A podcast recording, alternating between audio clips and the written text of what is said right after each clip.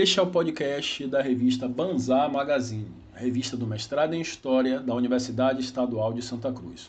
O texto em discussão hoje é o texto de Paul Gilroy, O Atlântico Negro como Contra a Cultura da Modernidade, primeiro capítulo do livro O Atlântico Negro, Modernidade e Dupla Consciência. O professor responsável é o professor Flávio Gonçalves e a apresentação do texto está sobre responsabilidade Robson Rodrigues. Né, que assim eu tive acesso é, há sete anos. Ela estava, eu pretendia fazer a, a seleção do, do mestrado da UNEB, a História Regional, e aí vendo lá na, na bibliografia, eu fui pesquisar e tal, e aí também não tinha conhecimento do autor, não é? Assim como alguns que é, faziam parte daquela bibliografia. Aí adquiri o livro, né? Inclusive por isso que eu também optei em é, discutir sobre esse esse tema, né? Mesmo já tendo feito uma leitura anterior, mas não assim aprofundada, né? Fiz uma, uma releitura, espero que na minha discussão aqui, né, o que eu apresentar, enfim, é, adquiri o livro e tal, e muita coisa do que eu, da primeira leitura que eu fiz, eu me identifiquei. Interessante que naquele momento eu iria fazer uma outra pesquisa, certo? Mas muito do que eu, assim, do que eu li é, possibilitou a, a, essa pesquisa que eu estou, no caso agora, né, fazendo nesse, nesse mestrado. E interessante que, vendo a bibliografia do, do do Gilroy, ou Gilroy, enfim, é, me levou também assim para outra leitura que eu tinha visto, lido, não recordo agora, né, superficialmente, que é o intelectual norte-americano, afro-americano, é, Web de Bois, não sei se eu estou pronunciando corretamente aqui, né, é, eu gostei também um pouco, assim, da, da, da assim, a leitura superficial que eu fiz, né, desse, desse trabalho dele, que é As Almas da Gente Negra, que o Gilroy é, ele, ele cita né, nesse, é, no, no Atlântico Negro. Então, assim, eu separei aqui o, a, a, as minhas impressões da leitura, certo? É, primeiramente, com falar um pouco sobre a, a, apresentação, não é, do, da obra, a apresentação, o prefácio à edição brasileira e depois o, o a apresentação e o capítulo em si. E aí, acredito que a, a turma, né, o pessoal tenha, também tenha lido, certo? É, através do através do xarope necessário, que é o PDF. É, assim, espero que com as minhas impressões, né, e já deixando claro aqui, é que é uma leitura de um certo modo densa, muito embora o, o, o Gilroy ele tenha sempre colocado que é um ensaio, que é uma, é uma introdução né, de um assunto que é muito complexo, inclusive, é, como ele mesmo coloca, ele faz uma, uma metáfora interessante é, com relação a uma, é, em relação como se fosse uma, uma viagem. O Flávio está aí pegando o, o, volume, né, o livro dele, estou aqui com o meu também. Mas, enfim, é, apesar de ter o livro físico, eu acabei lendo na, no PDF, até porque, assim, com aquele ritmo de leitura no notebook, né? E para mim, assim, até facilitou um pouco na hora de fichar um, alguns textos, né? Alguns trechos.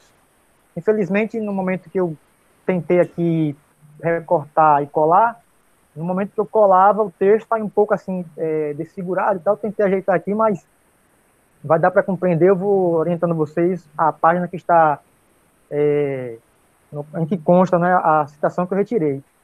E assim, para dar início, né, ele, eu brinquei um pouquinho aqui, é, sobre o prefácio da edição brasileira, né, pegando, já que está falando de, de, cultura na pós-modernidade, né, tudo agora é, é, como é que eu posso dizer, referência, né, referência pop e tal, geralmente nas aulas eu costumo brincar com isso também, referência, né, é, então, uma palavra que está na moda agora, né, é o, o tal do spoiler, né, e pelo que eu, assim, da primeira leitura que eu tinha feito, né, eu, logicamente eu esqueci, né, muita coisa, o, o Gilroy, ele, eu acho que ele, tipo assim, ele dá o spoiler do livro dele. Eu não sei vocês, porque na apresentação, a, o prefácio da edição brasileira, ele faz isso, já no prefácio também, né, na, da apresentação, ele faz, E da mesma forma, no, no capítulo, no primeiro capítulo, certo? Ele diz como ele vai trabalhar né, no, no, no, capítulo seguinte, fala de alguns intelectuais né, que ele vai discutir, como eu já citei aqui, o próprio, é o, o próprio o Web de Bois, aqui a, a edição que eu adquiri, é, As Almas oh, da Gente Negra. Ah, você, você oh, aí tem uma dica. Aí, veja bem, aqui eu vou é, revelar uma coisa para vocês. Isso aqui é da época da. que eu era estagiário da Ampul. Aí a graninha da Ampul me ajudou muito né, a adquirir. Adriana. Adriana Dantas? Virtual. Hã? Ok. Adriana foi... Dantas? Não, não foi Adriana... na época lá. Enfim, é, deixa quieto. Foi na época da graduação, saindo da graduação, na verdade, né? Aí uhum. eu continuei lá um tempinho na Ampu e aí Deus abençoe a estante virtual. Eu comprei esse exemplar aqui por 7 reais, né? Valeu a pena, não sei quanto é que está custando agora, mas enfim. O que ocorre? É, como eu, vi, eu, eu havia dito, ele apresenta, não é? Assim, ele dá. Ele adianta aquilo que ele, logicamente, lá no capítulo, ele vai se aprofundar um pouco mais. Muito embora ele, ele diga, né? Ele, ele escreve aqui, ele fala, ele diz o seguinte, que é, é um, uma introdução, é, seria uma, é, como é muito denso, né? E aqui ele, ele coloca aqui, né? É, inclusive assim, já na página 10, né? Ele diz assim, se alguém tiver com a, o PDF aberto aí, o próprio livro, é, reconheça que ninguém no Brasil precisa de lições de estrangeiros sobre os absurdos básicos do racismo, sobre as relações teóricas e políticas entre raça e classe, sobre as possíveis conexões entre, entre, entre o antirracismo político e a consolidação da democracia e da sociedade civil. E o leitor brasileiro necessita menos ainda de palestras acadêmicas sobre a natureza do hibridismo, do sincretismo ou da criolização, pontos que estão implicitamente conectados a debates anteriores na história e nas ciências sociais brasileiras.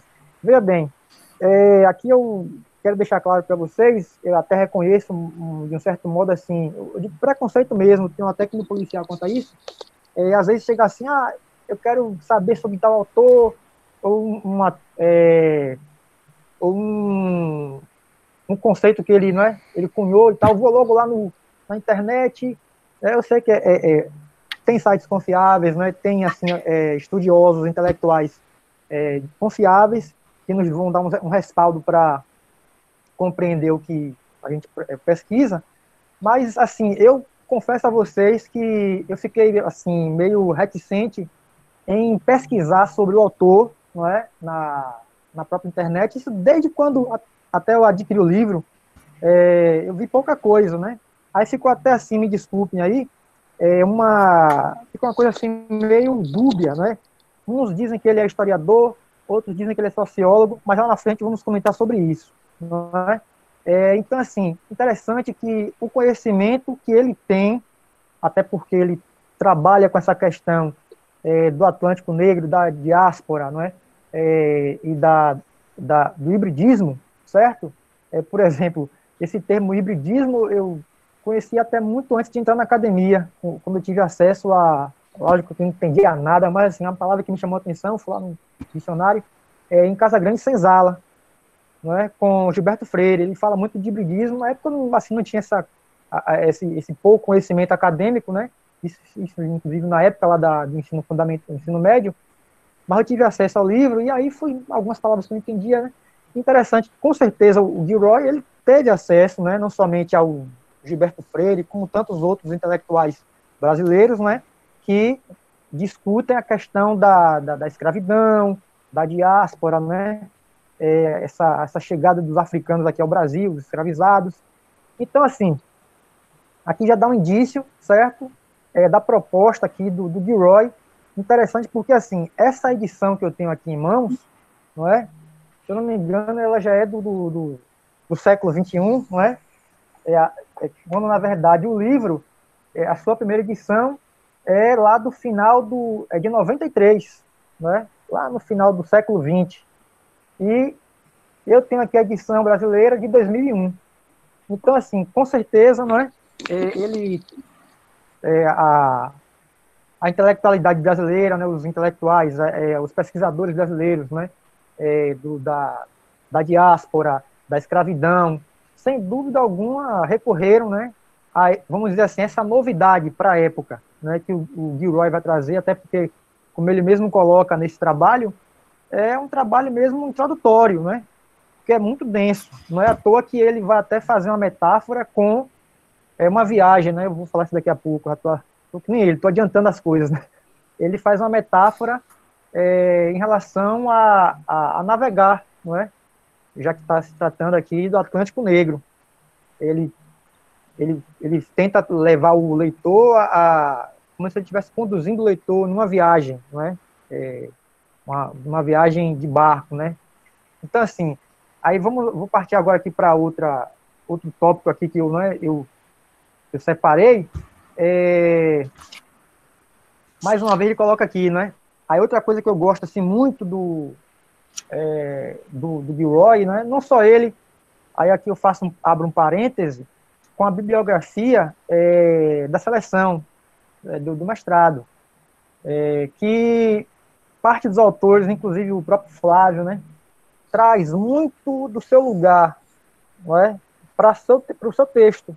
Quando o Flávio lá coloca na pesquisa dele, que desde criança ele ia à feira, né, é, comprar o, o, o material né, para o culto, né? É, lá na Feira de São Joaquim, acho que eu creio que em outros lugares também. O, o próprio é, também o Apiar, é? na casa do meu pai. Aí, é, é, inegável não remeter àquela música de Edson Gomes, na casa do meu pai. mas, mas enfim. E o Gilroy, ele tá o seguinte aqui.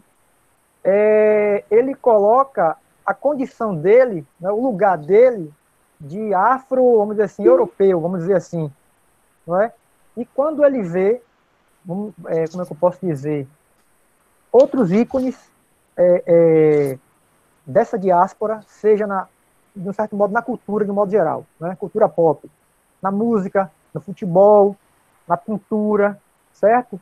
E aí ele traz um, ele traz um paralelo legal, que já que está falando de Brasil, é que ele, olha só a sacada dele traz para o futebol, não é? E aí ele traz o seguinte aqui, é na página na página 12, não é, da, do prefácio da edição brasileira. A longa e específica história do Brasil sobre os contínuos contatos com a África é, deveria também ser produtivamente acrescentada às narrativas fundamentais da história do Atlântico Negro. A história do futebol, que se transformou de maneira tão bonita aqui, após uma apresentação à elite brasileira pelos ingleses, fornece algumas e instigantes possibilidades analíticas. De imediato, a paixão duradoura de Bob Marley pelo, pelo time do Santos e o seu encontro em 1978 com Paulo César, no caso Paulo César Caju, assomaram, é, assomam a mente, não é? E aí ele vai, logicamente, ao longo desse texto aqui, ele vai trazer justamente isso. É, peço até desculpa aqui a vocês, eu tinha aqui um livrinho aqui, é o a, o verão, o eterno verão do reggae, que na capa do livro é, tem até assim uma, é uma foto de Bob Marley com a camisa do Santos. Dá para perceber que é a camisa do Santos, né? Ele assim de costas e tal, foi no momento que ele esteve aqui no Brasil, não é?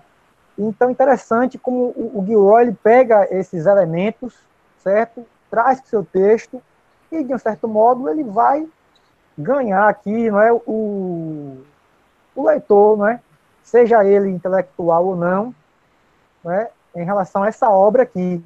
Ele traz muitos elementos né, da, da cultura é, desses países né, que, logicamente, sofreram esse impacto aí é, da, da diáspora. Né?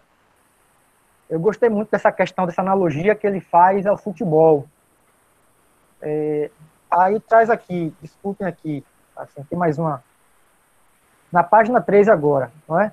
é? podemos encontrar prazer nessa história de resistência, mas politicamente acho que deveríamos também estar preparados para lê-la política e filosoficamente nos momentos em que ela incorporou e manifestou críticas é, ao mundo tal como é. é. As extraordinárias conquistas musicais do Atlântico Negro exemplificam largamente este ponto. É com elas que a utopia do sublime escravo é um termo que ele vai trazer aqui, é, ganha um, um, corpo verdadeiro. É, aí veja bem aqui, já estou aqui, lógico, trazendo né, essa.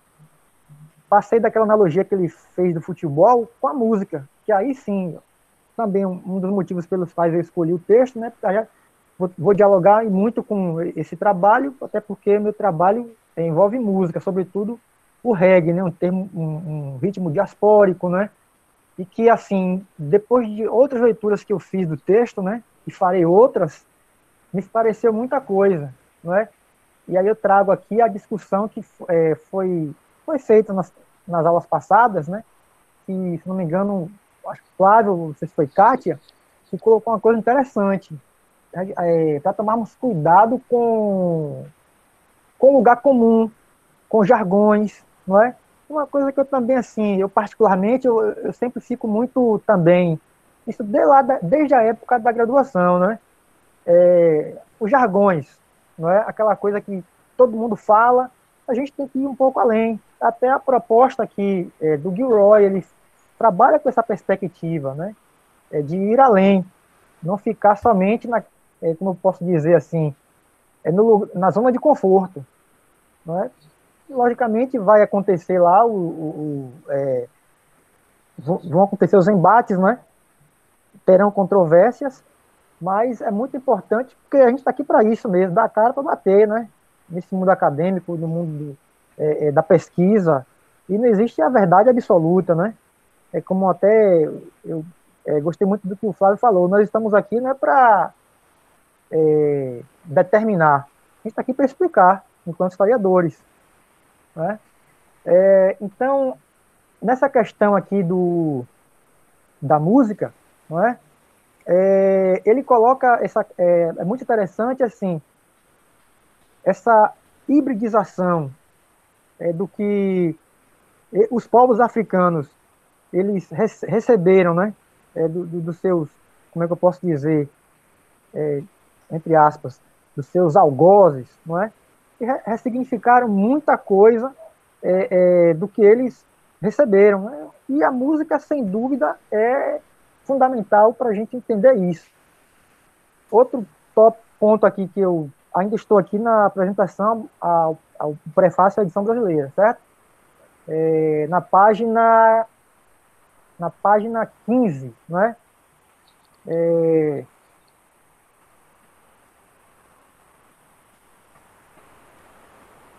Aí aqui já pulando para essa questão da música, certo? Mas, mas voltarei sem dúvida, né? Outra questão que ele que é uma preocupação dele, certo? É, que ele até sinaliza, né? Essa questão da hegemonia do pensamento é, ocidental. Aí ele coloca aqui no, é no, na página 15, certo? É, estas operações traiçoeiras têm sempre seu melhor guia no espírito popular. Ele se afasta de outras, é, da outra premissa mais impopular, e é generalizado pela ideia de que o fim da hegemonia intelectual e política europeia e norte-americana neste planeta está a caminho.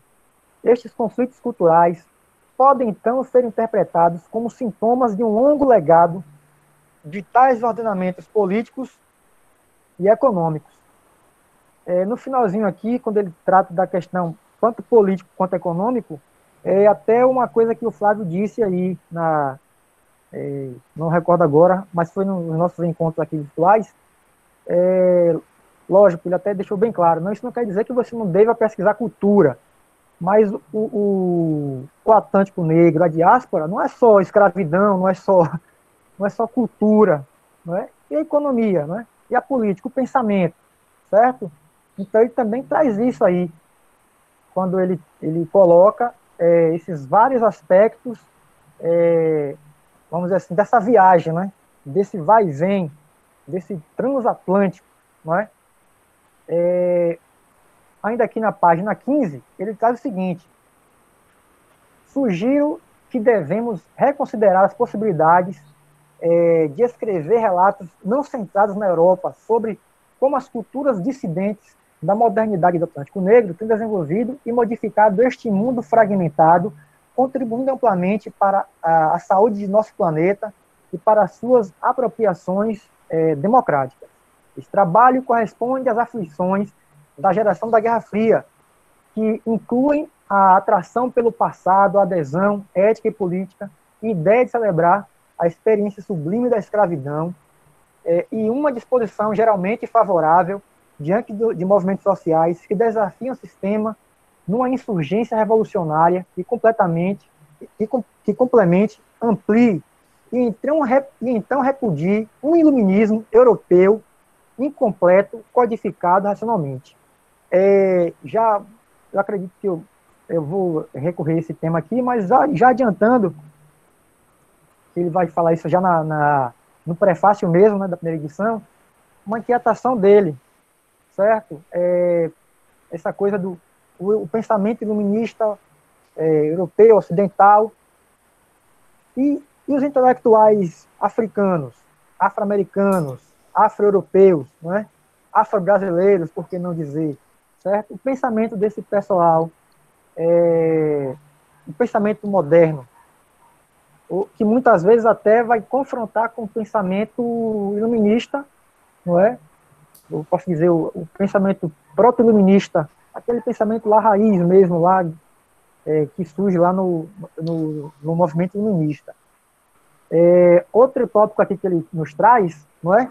Que esse aqui, é, eu não vou dizer, muitos vão dizer, ah, polêmico, foi muito polêmico isso, que inclusive, olha só que interessante, né? Eu relendo o texto, sempre eu me reportava a, assim, as discussões aqui do grupo, ou melhor, é da, da, das aulas, né?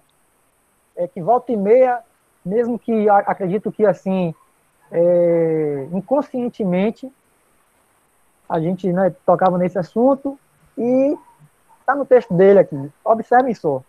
É, as teorias baseadas na noção de diáspora têm, por vezes, reagido de forma impaciente contra o poder coercitivo e, autoridade, e autoritário da unidade racial.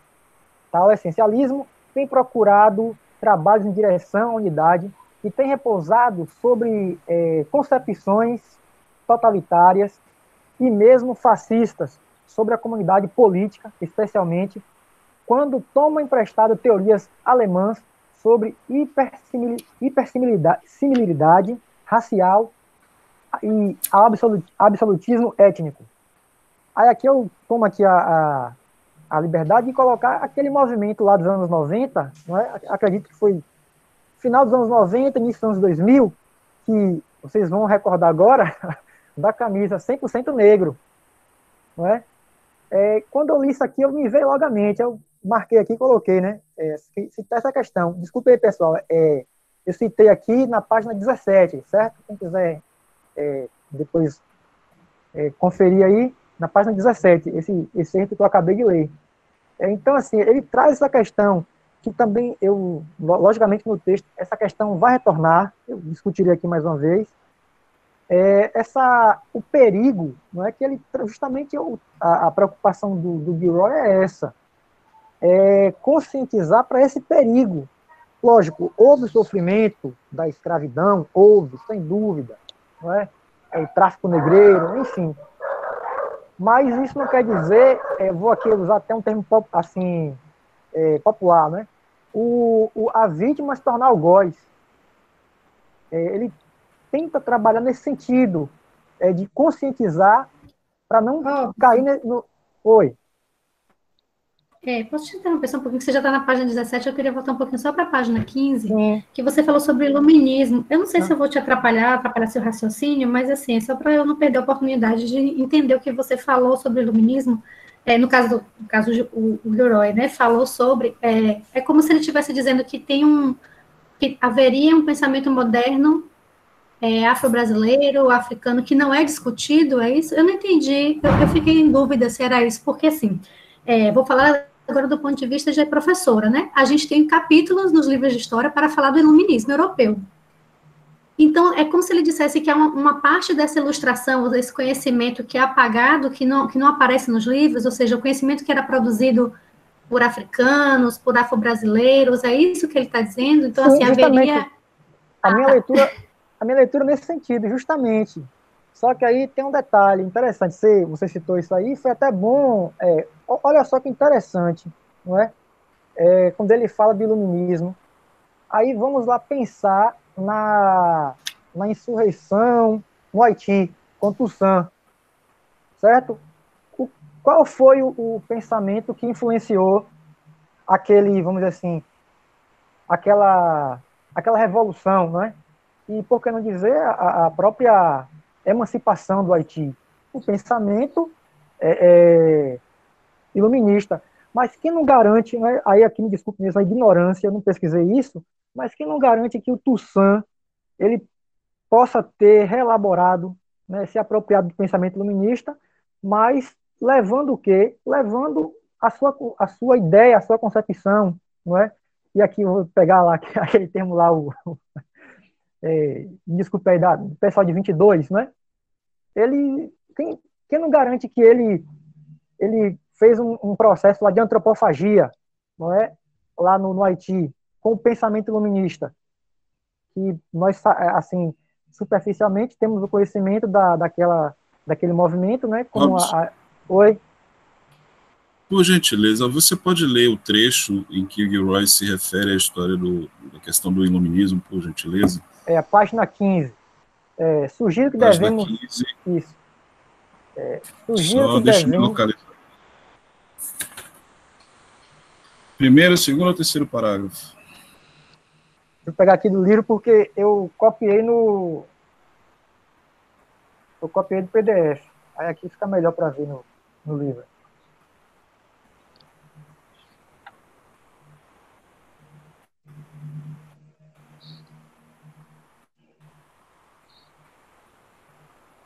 Eu acho que eu estou com uma edição diferente. Né?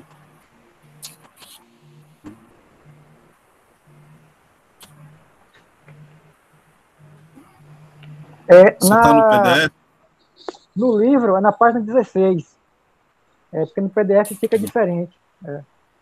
É, no livro, na página 16, é, um, terceiro Sim, parágrafo. Sugiro que, deve, Isso. sugiro que devemos reconsiderar as possibilidades de escrever relatos não centrados na Europa sobre como as culturas dissidentes da modernidade do Atlântico Negro têm desenvolvido e modificado este mundo fragmentado, construindo amplamente, contribuindo amplamente para a saúde do nosso planeta e para suas aspirações democráticas.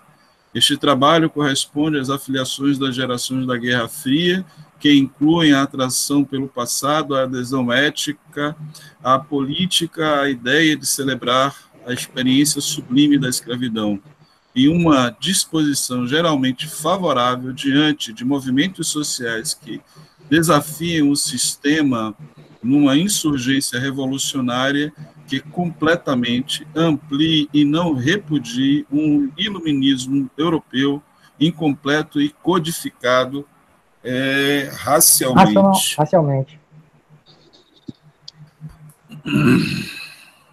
Então, eu, eu não sei se ficou claro né, o, o, meu entendimento e a minha, como é que eu posso dizer, a minha explicação, né, e fazer esse paralelo com esse exemplo, né, é, até mesmo do, do, do, caso lá do Haiti, certo? Que foi, logicamente, nós, você que é professora, né, a maioria aqui, nós tratamos do, do iluminismo e seus desdobramentos, né, as influências que esse, esse movimento é, legou, né, ao, ao Ocidente, é, no caso, é impossível não citar a experiência do Haiti. Né? Aqui, inclusive na Bahia. Isso, né? Mas... e o Robson, isso que eu ia falar, é que quando a gente fala do iluminismo, geralmente a gente faz um, um paralelo com a influência dele sobre os movimentos de independência no Brasil, né? É. O pró-independência no Brasil. E aí, quando você falou isso, eu me remeti logo à questão da independência na Bahia, porque tem muita presença negra, isso.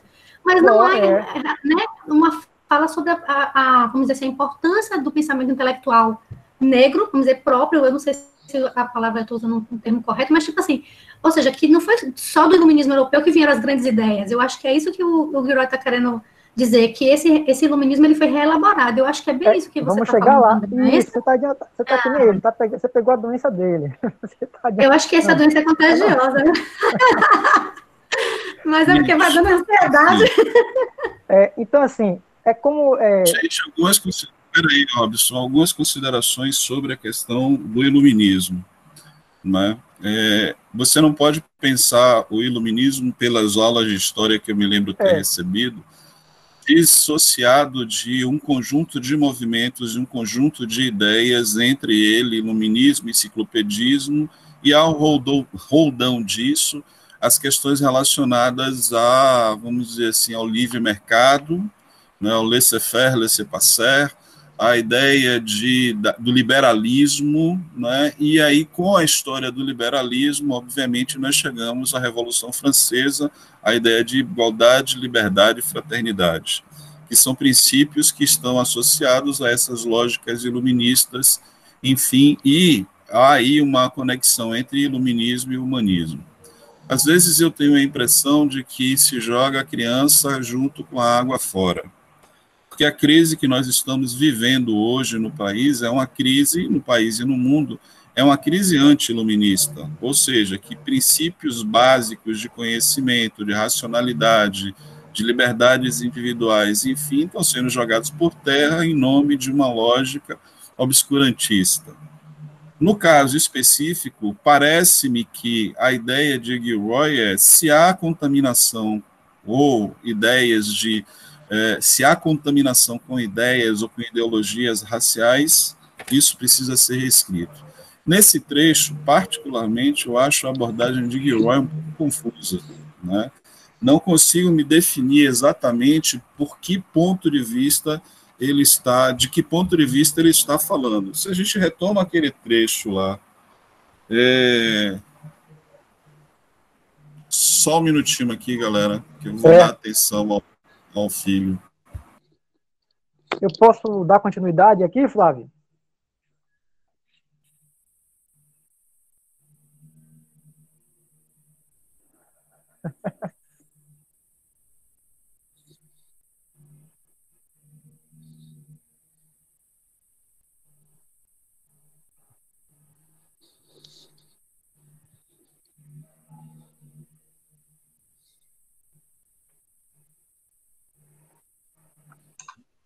Liga o áudio, Flávio.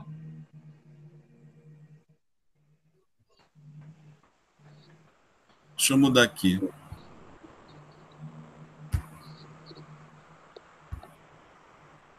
Não estou vendo vocês. Não estou vendo vocês. Como assim? Não estou vendo vocês. Estamos aqui. Beleza. Aqui estou eu também. Sugiro que devemos reconsiderar as possibilidades de escrever relatos não centrados na Europa, como é, sugiro que devemos reconsiderar as possibilidades de escrever relatos não centrados na Europa sobre como as culturas dissidentes da modernidade do Atlântico Negro têm desenvolvido e modificado este mundo fragmentado contribuindo amplamente para a saúde de nosso planeta e para as aspirações democráticas. O que, é que ele está dizendo mesmo?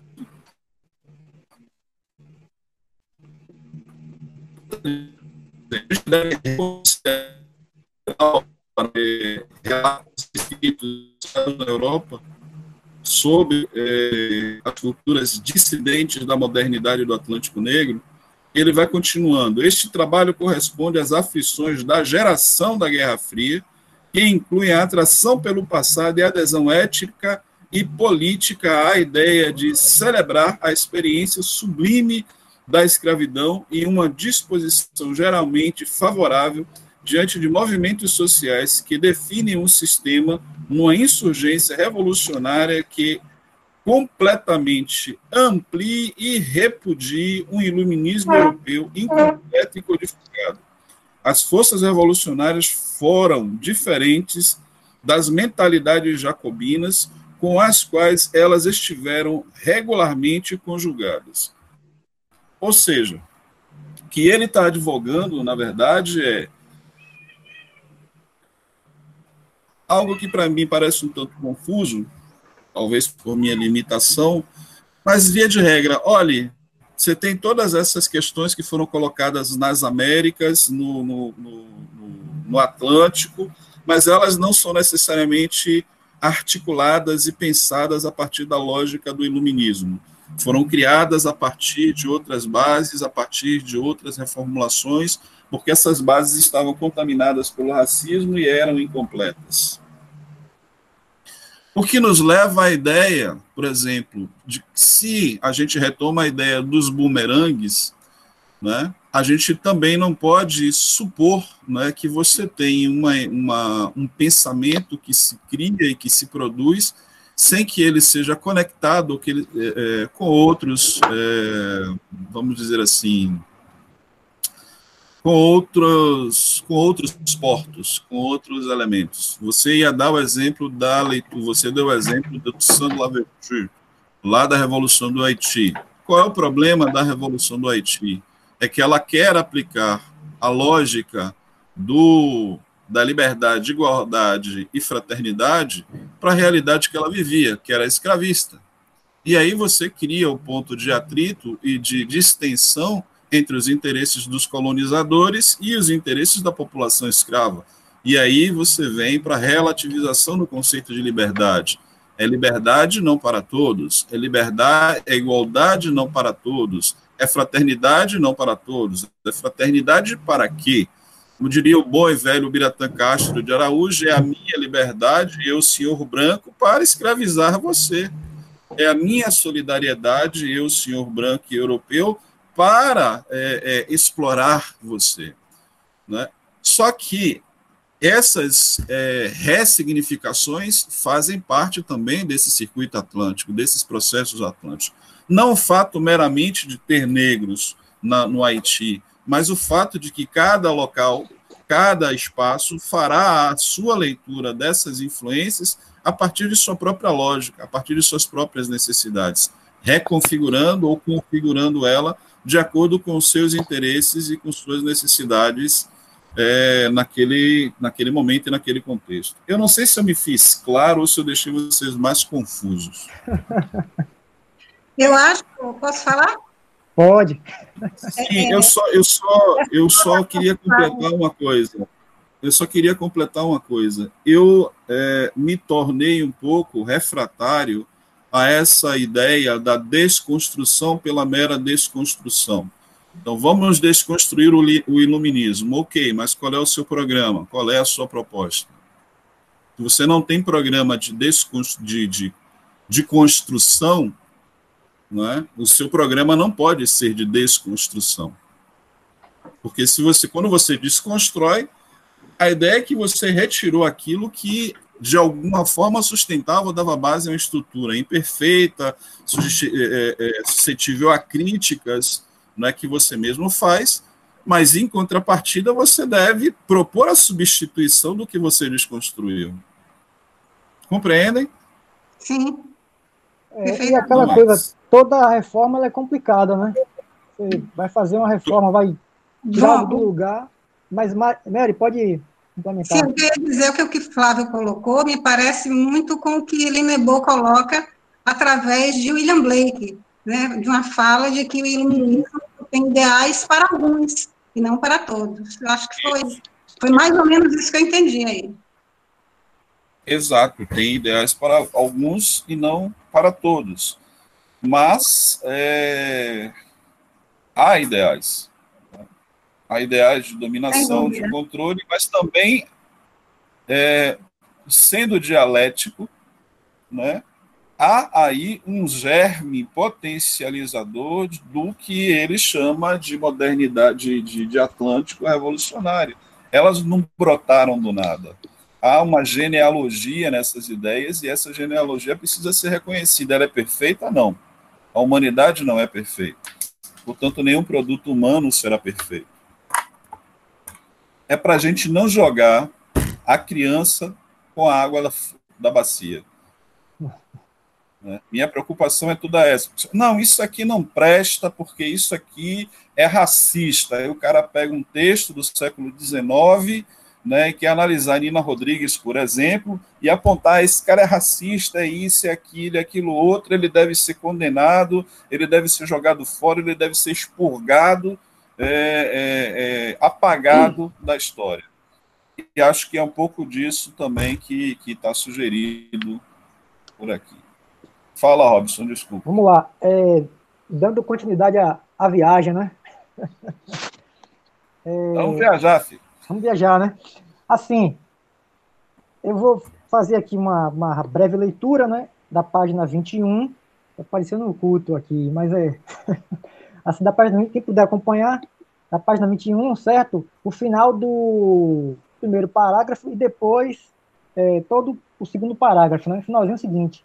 É, nesta contracultura, o prazer da combinação é aumentado por um senso da distância cultural que está sendo ultrapassada, sendo a afrociberdelia, ou afrociberdélia, o exemplo mais recente disso. Aí, o outro grupo lá, não é? Me desculpe aí, Flávio, eu não quis colocar no grupo lá do, do, é, do mestrado, porque, assim, até brinquei com o pessoal, oh, para entrar no clima e tal, depois eu coloco lá no grupo. É um. Escolhi uma música dentre várias legais, né, que eu gosto daquele álbum do Nação Zumbi, Afro Ciberdélia, né, é o segundo Sim. disco deles. Sim. E aí, quando eu, eu Isso aqui eu tô lendo do, do prefácio da edição brasileira, não é? Quando eu li isso, eu pensei, poxa, será que o cara teve acesso ao. É, ao Nação Zumbi? Aí depois, poxa, o livro é de 93, né? Mas é como é um prefácio da edição brasileira, de repente, mas aí fui dar, mais, lá vou eu mais uma vez, né? Fui dar aquela pesquisada, infelizmente, assim, não é muito confiável, né? O Wikipedia, o Wikipedia, como queiram chamar, é, quando você coloca Afro Ciberdélia, aparece de cara é o álbum do Nação Zumbi. Mas aí tem uma referência, não é? é a um a um escritor inglês que ele é atribuído a ele esse esse termo, não é? Deixa, me desculpem aqui agora, se está aqui no.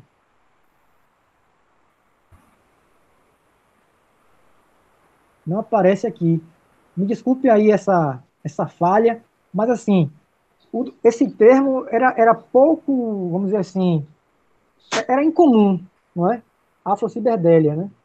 Só é muito conhecido o pessoal da cultura underground, da música, que, né, que curte o som e tal, mas para além desse, desse, é, desse mundo musical, pouca gente conhecia, mesmo não conhecia, certo? E o, e o Gilroy traz isso aqui, né? É, fazendo assim um contraponto, né? Dando segmento ao texto, o trecho que inclusive o Flávio leu, que é, os filhos, né? Ele disse que essa inquietação é, é, é, para os filhos da, da Guerra Fria, vamos dizer assim. E se falar em Guerra Fria, meu amigo, não tem como correr contra a cultura na veia, não é? Os movimentos é, de contestação, sobretudo cultural mesmo, certo? E, e a, a, a, proposta da, do próprio é, Nação Zumbi desse disco é justamente essa aí. Ele tinha estourado lá no primeiro disco e tal, é, o, o, o som deles ultra mega é, híbrido, não é? Não é à toa que o, o Francisco Ciência lá, o Chico Sainz, ele, ele até brincava, uma, uma parabólica na lama, não é? quando na, na, na época nem falava internet, assim, mas ele tinha aquela ideia de estar antenado com o mundo. E no, no, no disco seguinte, esse Afro Ciberdélia, ele procurou, é, vamos dizer assim, misturar ainda mais, não é? Não é à toa que ele pega uma música que nos anos 70 foi assim, é? é para a época era muito, é, não vou dizer subversiva, mas assim, muito louca, né? Pra, a galera não, não entendia o, o maracatu atômico. Não é? ele, ele refaz essa, essa música aí, né, e regrava, e ficou assim muito legal. Então, assim, é, ele coloca essa questão aqui do, é, da, essa contracultura, né, que naquele momento, a, infelizmente, assim, eu não, não ouvi mais falar sobre isso, Afro-Ciberdélia, além do disco, não é? Para o Gilroy aqui, dá a entender que seria uma aposta, não é? Nesse sentido da contracultura. E aí, mais adiante, ele coloca, né, no parágrafo seguinte, é, da página 21, é, a diáspora africana pelo hemisfério ocidental dá lugar aqui à história das futuras dispersões, tanto econômicas quanto políticas, pela Europa e pela América do Norte. Estas jornadas é, secundárias também estão associadas à violência e são um novo nível da disjunção diaspórica, e não apenas reviravoltas ou impasses, o, o, os mecanismos culturais e políticos não podem ser compreendidos sem que se atente para o tempo da migração forçada, para o ritmo quebrado, no qual artistas e ativistas deixaram regimes assassinos para trás e encontraram asilo político em outro lugar. A história da música jamaicana, cubana e brasileira do século XX pode ser facilmente reconstruída através destas linhas cosmopolíticas. Aí aqui eu é, vou aqui fazer um tentar dialogar aqui com a minha pesquisa mesmo. Quando ele Aí me desculpe aí, pessoal, eu não sei se vocês têm esse mesmo problema que eu, isso lá desde a graduação, é, tudo, tudo eu via na minha pesquisa. Falei, Pô, isso aí vai agregar e tal. Me deu até mal algumas vezes isso na graduação por conta disso. Não é? E, e aqui, quando eu, eu vejo Jamaica, isso desde os primeiros textos, da Lene Bow, não é? Hall nem se fala.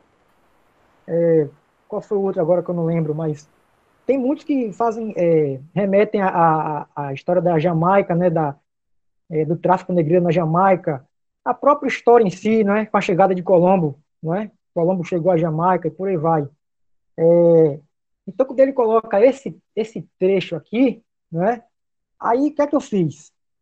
Inevitavelmente, não é? é acredito que o Michael, Flávio, não é?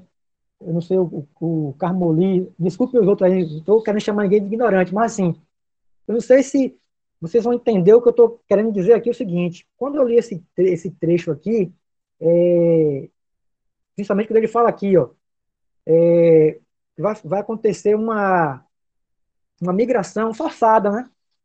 É, é, principalmente da Jamaica, vamos dizer assim.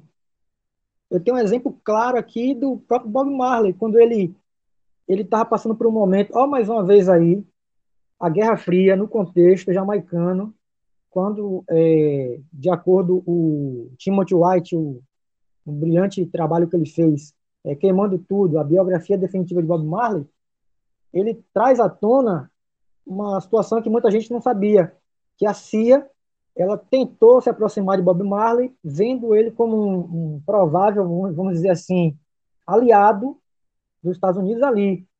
Com medo do quê? Temendo que o Bob Marley fosse se aliar ao lado vermelho, quando na verdade ele não queria ficar de lado nenhum. Então, assim, é... aí o que acontece? Marcaram um show, não é? O Bob Marley estava se preparando e tal. Na noite anterior, ele sofre um atentado. Sofre um atentado, mesmo assim, ele cheio de bala no corpo e tal, ele vai fazer esse show, não é? Depois que acaba o show, o que ele faz? Ó, pega o aviãozinho dele e se pica lá para é, Inglaterra. Então, assim, chegando na Inglaterra, esse, com esse exílio forçado, né? É à toa, não é à toa que nesse período que ele vai é, fazer aquele disco brilhante, o, o Exodus, né? Uma, uma alusão a, ao Êxodo, ao Êxodo é, hebraico, que vamos retornar isso aqui daqui a pouco também, que já foi até citado aqui, não é? Essa como é que eu posso dizer, essa aproximação, essa identificação da diáspora negra com a diáspora é, judaica. Então, o que acontece? Bob Marley faz esse disco, não é? o Êxodo e tal, e aí, quando ele chega em Londres, mais uma vez, certo? Ele vai se aproximar do movimento punk. É quando ele, ele até faz uma música chamada Punk, punk Reggae Party, o punk, a festa punk, é, punk reggae, Ó, mais uma vez aí a questão dessa mistura, desse, desse, desse hibridismo, não é? cultural, musical, é, de comportamento. Os punks, por sua vez, vão se identificar muito com a, vamos dizer assim, com a história, não é? A, a, não vou dizer de um certo modo da filosofia Rastafari, certo? Mas aquela coisa assim do, do o cara largado, né? É, é, contra o sistema, é, contra a opressão lá do, da, é, da coroa, enfim, a Jamaica, por sua vez, ex-colônia inglesa, certo? Então, assim, vai casar perfeitamente. Então, quando é, Bob Marley chega em Londres, logicamente, isso já no final dos anos 70, é, aquele, o movimento punk estava em efervescência. E ele, por sua vez, vai, é, como é que eu posso dizer, se identificar com isso, lógico, e é interessante, olha só que coisa é, é, assim interessante, que resultado desse, desse casamento aí, o punk com o reggae, lógico, tem muita influência do, do, da, da música jamaicana no punk, o ska é um exemplo disso, mas, assim, em termos de cultura pop, é assim, como é que eu posso dizer, que chegou, é, de um certo modo, ao grande público, foi a banda Police, com o primeiro álbum deles, se não me engano, o segundo álbum deles, Regata de Blanc, que ali é puro reggae, eles até provocativamente colocam reggae de branco, certo? Tem muito punk ali, mas muito reggae também na, é, na, na, naquele trabalho. Então, logicamente, é, como é que eu posso dizer aqui? Eu, eu faço aqui um paralelo, né, um diálogo com esse trecho aqui que o, que o Gilroy ele, ele traz aqui, né? Esse, essa, é, essa saída forçada, não é? Isso há muito tempo depois, né? É, aí me desculpe aqui, vou usar aquele é, o, o, título lá do livro do, do o fluxo sem fluxo, não é? Ou seja, é o, o retorno do retorno, não é? é? Desse, no caso, desse luxo jamaicano, não é? Aí agora vamos a outro, isso ainda aqui no, no prefácio, certo?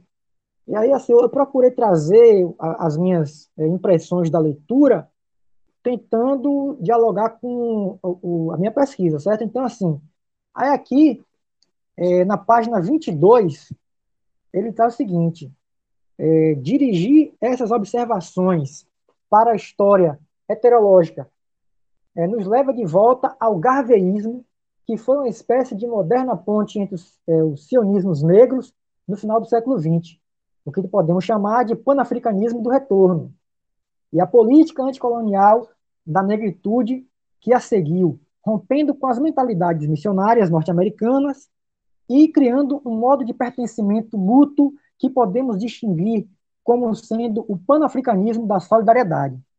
O etiopismo e a cultura rastafari parecem ter sido o impulso final deste instável estágio intermediário. Ou, ou seja, é, para quem não está familiarizado com, essa, com a cultura rastafari, com o pensamento rastafari, quando fala em rastafari, tem que saber é, de Marcos Garvey. Por que isso? É considerado um, um intelectual, assim, para outros, pouco controverso, não é? Mais uma vez, aquilo que eu disse no início, o que me assim chamou muita atenção no, nesse, nesse trabalho de Gilmore foi isso, que muito do que eu já tinha conhecimento, pouco, não é? Isso fora até do mundo acadêmico, eu me identifiquei muito, ah, Marcos Garvey, o Reggae, né, Bob Marley, enfim. E aí me deu outra visão, não é, do que eu tinha é, é, de, desse pensador, não é? E um pouco do panafricanismo, é, do garveísmo. Então, assim, ele fala para também, mais uma vez, tomar cuidado com isso, aquilo que eu disse lá anteriormente, é, justamente para não é, cair naquele mesmo erro lá é, de supremacia racial e por aí vai, não é? Inclusive, o, é, abre aqui um parêntese, mais uma vez, eu tinha feito uma leitura, me desculpe agora aqui, eu procurei aqui na internet não encontrei, mas eu vou. Eu não sei se eu tinha recortado esse jornal e tal. Foi até no, no, no jornal chamado Batista Baiano, faz muito tempo isso. E aí me chamou a atenção lá no texto lá, um, um embate entre Marcos Garvey e Web de Bois.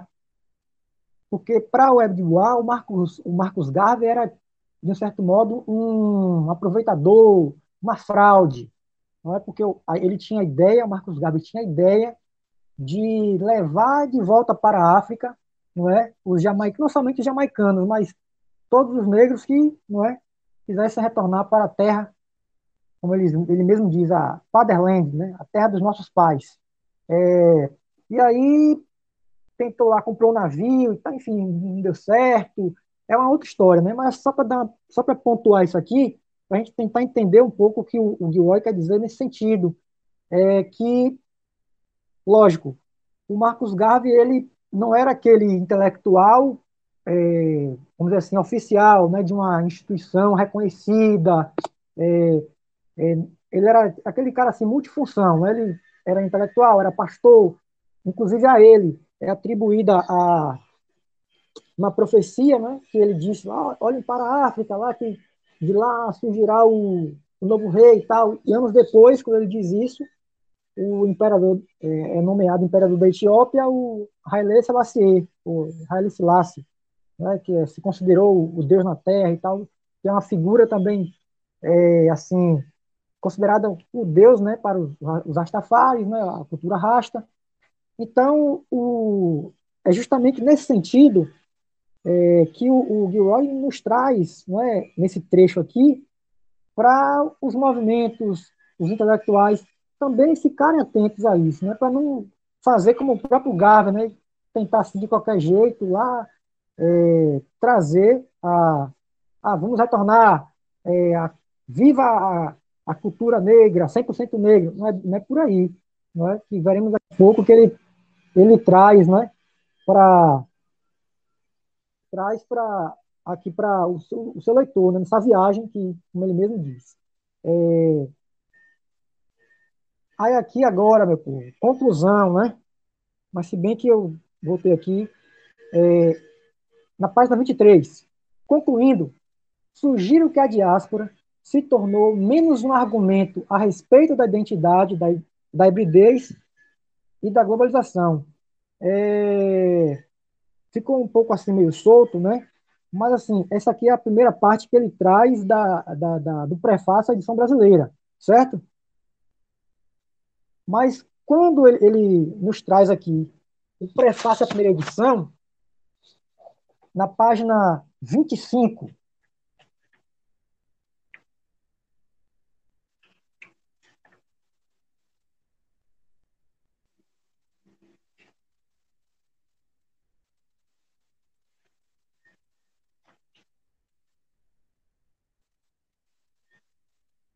é, 25 no PDF.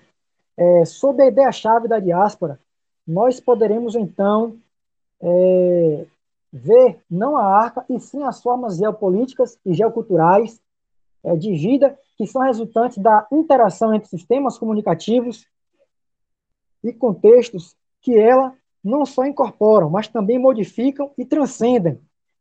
Aqui, Flávio, permita-me, é, quando ele coloca aqui, ó, não só incorpora, não é? é mas também modifica e transcende. Acredito que, se é que é, vamos aqui, espero que seja é, compreensível aqui, né, o que eu vou dizer. Quando você colocou lá ah, a questão de, da desconstrução do iluminismo, acredito que a proposta dele seja a seguinte: não des, desconstruir esse, esse iluminismo, mas modificar, mas transcender né, aquilo que a gente até comentou aqui, que a Aline comentou aí sobre a questão que nós vemos no livro didático sobre iluminismo, não, é? Não se fala muito é, da, lógico, fala das influências, né, dos processos de emancipação e tal, ah, tem lá o Haiti, mas aquela coisa, é, temos que pensar esse, essa transcendência, vamos dizer assim, do pensamento, é, no caso da diáspora, ele coloca aqui do iluminismo, mas a gente pode falar isso da, da, da cultura de modo geral, né? Da própria contracultura. Alguém pediu a fala? Na verdade, na verdade Robson, é, se você olhar bem o trabalho de Gilroy no Atlântico Negro, é por isso que ele é influente, ele é, apresenta uma proposta. Né? Ele apresenta, inclusive, uma proposta em alternativa à nacionalidade. Né? Mais adiante, talvez é, lá na, na, na introdução e tal, você vai perceber ele apresentando e discutindo exatamente isso. E você pode ter no elemento diaspórico uma outra opção né, é, é, de organização aos estados nacionais, às questões da nacionalidade.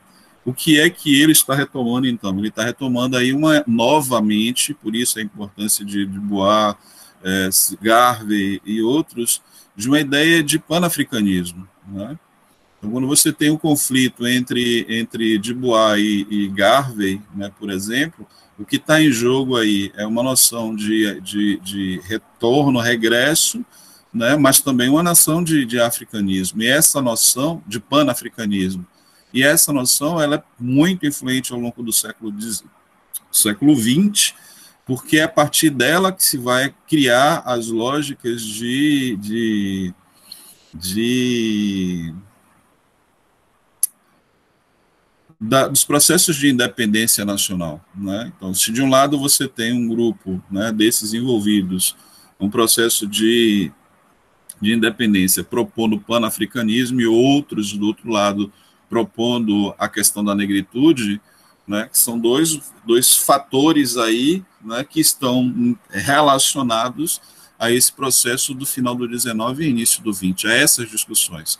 E o Gilroy, ao propor essa lógica né, de enxergar a ideia, a, a, o hibridismo né, das relações, né, entender e colocar no centro do debate um Atlântico, mas um Atlântico negro, reconhecendo aí as múltiplas influências dessa cultura, dessa circularidade cultural, é, é, dos negros em diáspora, dos africanos em diáspora, ele está retomando essa ideia de, de panafricanismo, mas também propondo uma outra possibilidade de construção é, alternativa à nacionalidade. Essa crítica que eu faço, ela não se aplica necessariamente ao Gilroy, mas se aplica às pessoas que pretendem destruir ou desconstruir, né, sem ter a preocupação de, no seu lugar, erigir algo.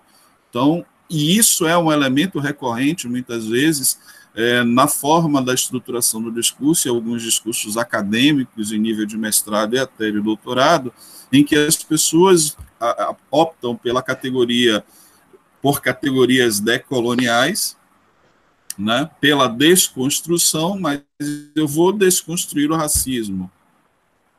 Aí você olha assim, você vai desconstruir o racismo, nego? Tá bom, beleza. Como? Se o negócio é sistêmico, como é que você vai desconstruir o racismo? Como é que você vai desconstruir o feminismo?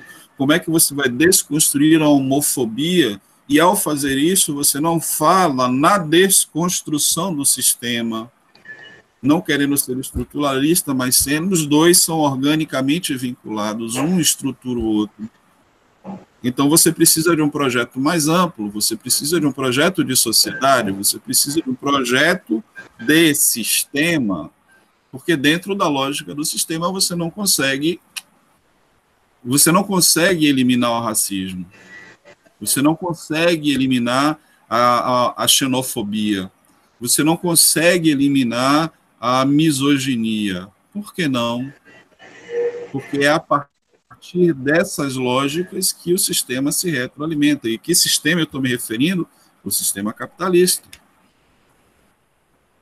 Entende?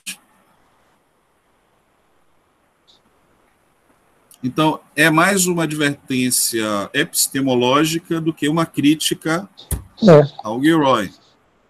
Sacou? Entendi. Mas gostei da, da ponderação e do, do, da indicação que você fez. O processo é esse mesmo. Segue o barco. É, retomando, é, segue o barco. Agora sim, é... agora, sobre, agora sobre o prefácio do livro. E tome-lhe spoiler, mais uma vez aqui, né? Uma breve apresentação né, que ele, ele traz aqui. É, aí, tá, aí eu fiz aqui uma, uma rápida anotação aqui, né? O Gilroy convida o, o leitor para, como já havia dito antes, para uma viagem, né? Assim, que ele mesmo sugere lá é, uma viagem ele vai dizer que é um ensaio, né? Até para tornar um, vamos dizer assim, por ser um tema muito complexo, sem dúvida, certo? Ele, acredito que ele, ele utiliza desse artifício justamente até para tornar algo mais, vamos dizer assim, agradável, né? Uma viagem, é, quem já viajou aqui de barco, às vezes, tipo, a primeira vez, quem nunca vomitou, né? Sei lá, passou, teve enjoo e tal, é, como dizem, marinheiro de primeira viagem, então, ele tenta é, diminuir, vamos dizer assim, né, é, reverter esse efeito negativo que uma viagem náutica traz né, para aquele marinheiro de primeira viagem. É, e aí, interessante, né, que ele coloca aqui, que fica claro no decorrer dessa viagem, leitura, né, que ele, ele, ele trata de, vamos assim, o mar. E aí eu faço aquela analogia mesmo com aquela analogia marítima, que o mar Vou falar aqui de pescador. O pescador diz que o mar ele é, é, é, é né? O mar tem mistérios e tal. E o, o Gilroy, e o mar é denso, né? Então, assim, o Gilroy, ele traz essa ideia de é, esse, esse trabalho dele ser um trabalho é, introdutório, um ensaio, mas assim, muito denso. É muito denso mesmo, porque, é, é, inclusive, é, Fábio agora trouxe aí essa. É, explicou muito bem, é, justamente essa questão de desconstrução. Ah, o pessoal fala, vou desconstruir, e realmente é como ele aqui faz, né? É, não é desconstruir, mas ele tenta trazer uma nova proposta.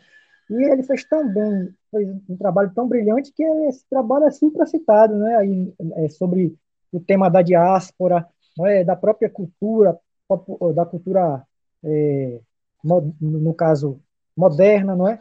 Contra a cultura e por aí vai. É... Deixa eu ver aqui. Agora, na, na apresentação, não é? no PDF, na página 27, no livro, acredito que está na página. É,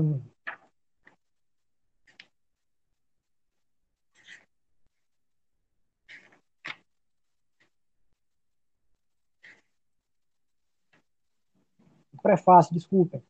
É na página 27 também. Não é? Ele. Isso aqui eu achei interessante quando ele traz o seguinte, né? num trabalho inicial para uma turma é, de graduação, como ele coloca aqui, né? É, surgiu, a primeira ideia do livro surgiu quando eu estava trabalhando na South Bank é, Polytechnic, é? na, na, atual South Bank University.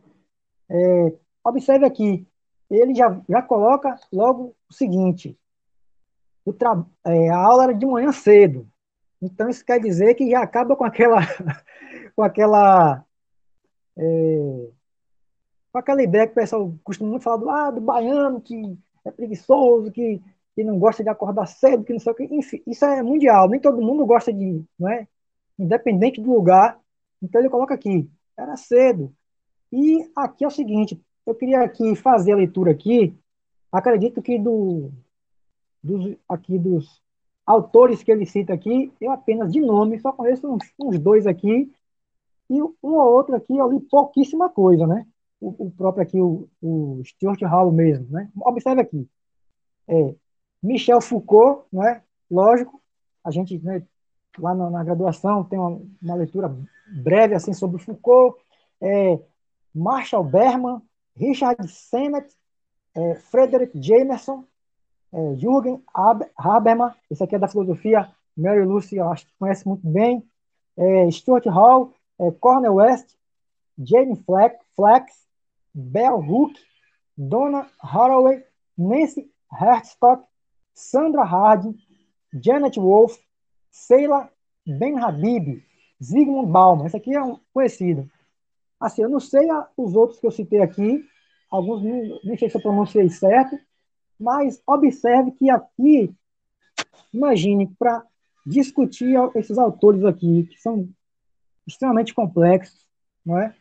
é gera, assim, um certo impasse, vamos dizer assim, para uma turma de graduação, imagine discutir algo que ele pretende trazer, não é, é com uma proposta inovadora, que é pensar essa diáspora de, é, com outra perspectiva, pensar o Atlântico Negro com outra perspectiva. É como o Flávio mesmo colocou aí, não é desconstruir por desconstruir, mas espera aí, o que é que está de errado aqui nesse conceito de, de iluminismo, desse pensamento moderno? Onde é que está aqui o pensamento africano, os intelectuais africanos, ou afro-americanos, é, afro-europeus? E aí eu cunhei aqui um, um termo, né? É, afro-euro-americano. Depois eu vou procurar aqui, que eu coloquei aqui na, na, nos meus apontamentos, né? Então, assim, é, a intenção dele era discutir esse pensamento moderno, não é? é? para esses alunos e trazer essa nova proposta, né? Aqui, no caso, na página 29, vamos adiantar um pouquinho aqui, já no, no prefácio, é, é essencial enfatizar que não há nada de definitivo aqui. Mais uma vez, ele pontuando, não é? Assim como ele fez no, no prefácio da edição brasileira é, a cultura atlântica negra é tão descomunal e a sua história é tão pouca conhecida que raramente fiz pouco mais do que lançar alguns marcos preliminares para futuras investigações mais detalhadas. É por isso que eu, eu brinquei aqui dizendo né, no início que ele dá, tipo assim, um spoiler do, do livro dele. Não é bem um spoiler, porque, é, é como ele disse aqui, é um ensaio. É, no primeiro capítulo mesmo, ele vai estar sempre, remet, é, quer dizer, se antecipando ao que ele vai citar lá nos capítulos é, seguintes. É, página, na página. Cadê? Aqui foi uma, na página 37, né? Aqui foi um apontamento que eu coloquei o seguinte: é, Gilroy alerta para o perigo da pureza racial, né, entre aspas, que se encontra em circulação dentro e fora da política negra, fecha aspas. Aí eu coloco aqui, entenda que essa política negra, né, lógico, é, como os estudiosos em geral, os intelectuais, os ativistas né, do movimento negro, certo? Que, é, que é como mais uma vez aqui eu, é, você até repetitivo, é não cometer o erro não é de, de muitos pensamentos que nós, nós vemos ao longo da história, vemos até hoje, né? É, grupos supremacistas é, que defendem teorias é, de supremacia de, de, de, de raça, enfim. É, então ele, ele aponta para esse ele aponta para esse é, esse caminho aí. E até, ele até coloca esse termo aqui, é, o absolutismo étnico. Não é? É, que interessante, já que aqui estamos falando de iluminismo, que por sua vez vai, logicamente, é, criticar, vai desconstruir aquele pensamento absolutista, isso não pode retroceder. É isso que ele tem que trazer.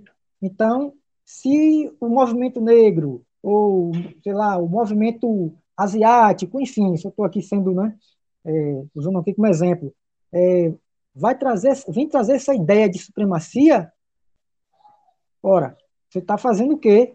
Está sendo absolutista mesmo. É um absolutismo, como ele coloca aqui, um absolutismo étnico, não é? Então, é, aqui ele coloca, né? O primeiro, agora vamos ao, ao primeiro capítulo, né? É, que mais uma vez, é, desculpe assim a redundância, o primeiro capítulo é, do livro, né, o Atlântico Negro, como contracultura da modernidade, ele traz aqui o seguinte, é, de um certo modo, é uma apresentação do livro. No meu entendimento, assim, na leitura que eu fiz, não é, é que, é como eu disse, ele, oh, para, é, no caso, se aprofundar melhor desse, desse, desse intelectual, desse pensador, capítulo tal. Aí me desculpem aqui, certo? ainda bem que eu não prometi a vocês, que a, ideia era reler o, o, a obra toda. Ainda bem que eu não prometi. Já pensou se eu, eu prometesse e não, e não cumprisse? Aí ia ser, ia ficar feio, né? Mas assim, é, obrigado. Aí o que acontece? Eu, um momentinho aqui para uma, uma água benta.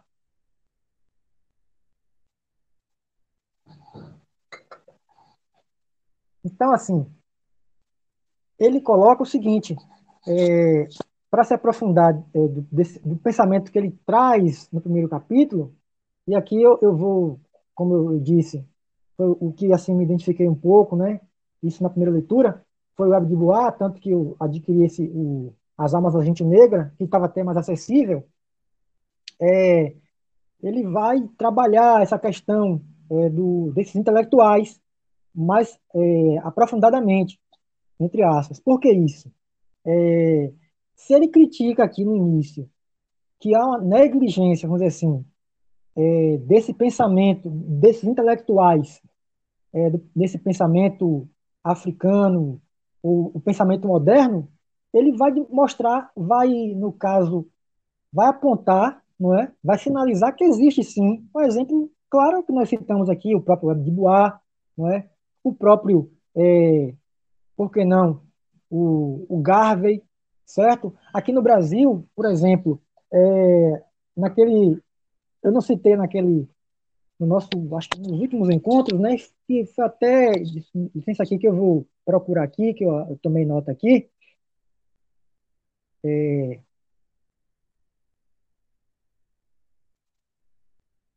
sobre a questão de ah, não haver intelectuais negros e tal, mas aqui no Brasil, um exemplo, é, o próprio, poxa, como é que eu esqueço agora? É, me fugiu agora. Pronto, o mais recente, Clóvis Moura, não é? tem o Clóvis Moura, tem é, o Abdias Nascimento, certo? Estou tentando lembrar o, o, é, o, do abolicionista, me desculpe agora aí, é, me fugiu agora, vou recordar, eu, eu, eu, comento com vocês aqui. Mas, enfim, é, ele traz justamente é, nesse sentido, não é? No, no... Luiz Gama. Luiz Gama. Como é que eu esqueço, rapaz? Não é? Luiz Gama. Então, assim, é, ele, ele mostra justamente isso. Infelizmente, né? Até porque pô, aí seria pedir demais do, do Gilroy, né? Citar essa gama, né?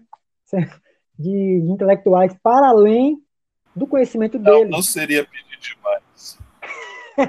não, ele não seria demais. Quem sabe? Se a gente é forçado, a gente tem que ler de Bois, é, a gente é tem verdade, que ler é, é. César, a gente tem que saber de Garvey, porque ele não vai saber de Luiz da Gama, de, de e... Teodoro Sampaio, de Afrânio Peixoto. E outra? Afrânio Peixoto não, de, de Clove, de Caetano Clóvis, Moura. Clóvis Moura. Assim, ele poderia, quem sabe, em uma reedição aí, não é? Em uma nova edição. É, fica a dica aí, né? Se você tiver o, contato dele. Mas vamos é, tocar o barco. É, aqui é o seguinte, na página 37, né? É, nas histórias de debate organização culturais políticos da América Negra, encontrei, encontrei uma segunda perspectiva com a qual orientar minha minha própria posição. Aqui também, o engodo do particularismo étnico e do nacionalismo tem constituído um perigo sempre presente. Aí aquilo que o Flávio até já comentou, inclusive, não é? Que foi, de certo modo, é, uma crítica que ele fez ao, ao próprio é, Garvey, e lá outrora, não é? O próprio Dubois fez também ao Garvey, não é? é, que é um discurso, inclusive, é muito presente na, na cultura, na, na, cultura Rastafari, é, dessa repatriação. Aqui eu vou fazer aqui um parêntese interessante. É, com essa com essa como é que eu posso dizer essa profecia cumprida né, do do Garvey sobre a coroação do, do na Jamaica, é, se não me engano, em 66, o Silassi fez uma, uma visita à Jamaica. E aí houve uma cobrança, né, aquela expectativa da comunidade Rastafari é, por parte da, da Trindade, né, como eles chamam, né, o, o, chamam, chamam até hoje o imperador né, da Etiópia. E aí, logicamente, ele né, conversa lá com autoridades é, da cultura rasta e tal. O que é que ele faz? E, primeiro que, assim, ele, logicamente, tinha consciência da, das ideias de Garvey, da, da, da repatriação, o repatriamento, né, é, para a terra do é, a terra a terra mãe, né, Tem, sendo a Etiópia como assim a como é que eu posso dizer é, o Israel, não é? O, é o Israel negro. O que é que o, o faz? Ele pega um, uma, um, um determinado local lá na Etiópia, chamado Xaxamani, e leva aqueles que queriam ir para lá. Então, lá na, na houve um, um refluxo é, de é, jamaicanos, é, na, até hoje tem na Etiópia. Depois, quem quiser, pode até dar um, um, uma busca aí, né? Tem alguns documentários em, em inglês, né? É, sobre Xaxamani. É, então, assim, ele, com, ele, ele, ele é, a promessa que, no caso, na verdade, o Marcos Garvey faz, na profecia dele, quem vai cumprir depois, nos anos 60, é o, o imperador da Etiópia, Haile Selassie. Ele leva para a Etiópia os, Rastafares, né, parte desses Rastafares para lá, para Xaxamani. Então, assim, aí fica muito forte esse, esse discurso é, desse nacionalismo. Não é à toa que, por exemplo, as cores, né, que muitos, ah, as cores do Olodum, né, a, a, o vermelho, a, vermelho, amarelo, verde, ou também preto, aquela fitinha, que é o quê? As cores da bandeira da Etiópia, que é uma nação africana que não tinha é, sucumbido ao imperialismo, houve uma tentativa é, fascista lá do Mussolini, não é? Depois ele vai na, na Liga das Nações, faz um apelo e tal e tal. Então, assim, é, e tudo isso é muito forte né, nessa cultura, e é interessante que essa, é, é, essa leitura que eu, eu fiz aqui do, é, do, do Gilroy ajudou muito, porque, assim, eu poderia correr o risco de colocar muito lugar comum no meu, no meu texto, não é? Repetir muita coisa, assim, que, que, na verdade, a nossa proposta é tentar explicar, mas transcender, não é? Aquilo que muitas vezes não está é, inteligível, certo? Outra parte aqui que eu separei aqui também, já para não ser repetitivo, a crítica ao pensamento iluminista, né, europeu. Né? É, ah, sim, desculpe aqui, é, me desculpe assim que eu, eu, tentei estruturar, certo? Mas a gente sempre vai e volta, mas aqui é o seguinte, pelo menos uma leitura que eu fiz é o seguinte aqui, da, da dessa crítica que ele faz ao pensamento iluminista europeu, sobretudo, né, que ele está o seguinte, é, eu vejo uma crítica que ele faz no sentido é, de, de certo modo, um paternalismo acadêmico intelectual. E ele, ele, ele traz o seguinte, que existe, ok, obrigado, iluministas, né, europeus, pelo pensamento e tal, mas por que não é, reelaborar esse pensamento? Né? Por que não é, enriquecer esse pensamento com intelectuais africanos, afro-euro-americanos, não é? Então, é, é, aí eu coloco aqui, né, é, com a leitura que eu fiz, né, é, ele, ele sugere que essa, esse pensamento ele tem que ser incorporado, né, aos temas, às necessidades, é, aos a, esses temas africanos diaspóricos, não é? Então ele, ele propõe, no meu entendimento, uma autonomia do pensamento intelectual negro, não é? Lógico, tem que haver o diálogo, não é? Como ele traz aqui no texto, é, em um momento ele traz no texto que há até mesmo uma crítica é, feroz, não é, desses intelectuais ao pensamento feminista. Pessoal, me desculpe que eu, eu não é, eu não coloquei a página que eu tirei esse eu tirei esse esse, te, esse trecho aqui que ele diz o seguinte é, Cadê, cadê? Que ele, o Guiol, ele vai do pensamento é, do, dessa, dessa limitação do pensamento iluminista eu, europeu, não é? para que esses intelectuais negros, é, eles, no caso, ele, eles, eles aqui tragam é uma, no caso, esse pensamento moderno, é uma que até coloca aqui, não? uma crítica agressiva é, é, como defensores do Ocidente. Desculpe aqui.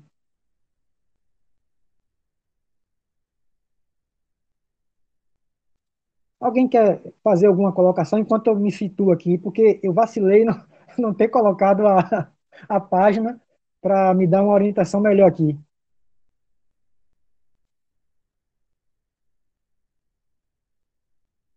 Ah, desculpa, gente, agora me situei aqui. Já, já havia citado isso aqui, certo?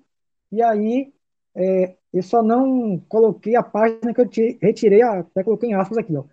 Com base no que foi discutido é, com a turma no dia 3, agora de, de junho, né? Sobre o número limitado de pensadores, né, historiadores negros, né, e, e suas produções, é, o Gilroy vai além desse, desse pensamento e traz a noção de intelectuais negros, né, entre aspas, Intelectuais estes que, segundo o autor, contribuíram para o pensamento moderno iluminista, ora criticando agressivamente, ora como defensores do Ocidente. Aí me desculpem aqui agora eu não ter colocado o onde é onde eu retirei esse trecho aqui, mas eu vou encontrar e, coloco no, no, nos grupos, certo? É...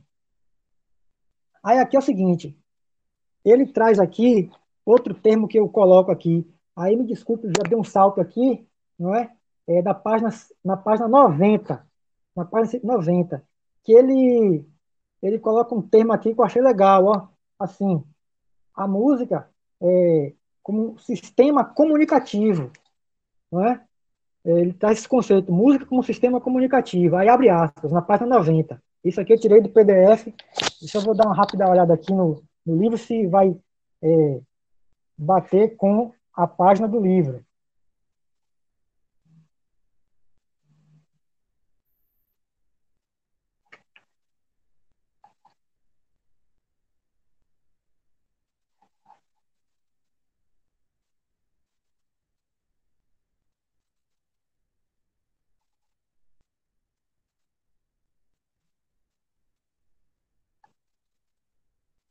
É, isso.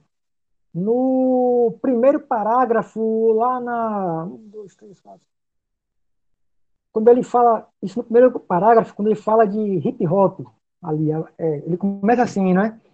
É, essa convergência improvável é parte da história é, do hip hop, pois a música, a música negra é com muita frequência o principal símbolo de autenticidade racial Analisá-la nos leva, rápida e diretamente, de volta ao status da nacionalidade e das culturas nacionais em um mundo pós-moderno, onde os Estados-nações estão sendo eclipsados por uma nova economia do poder que atribui à cidadania nacional e às fronteiras nacionais um novo é, significado.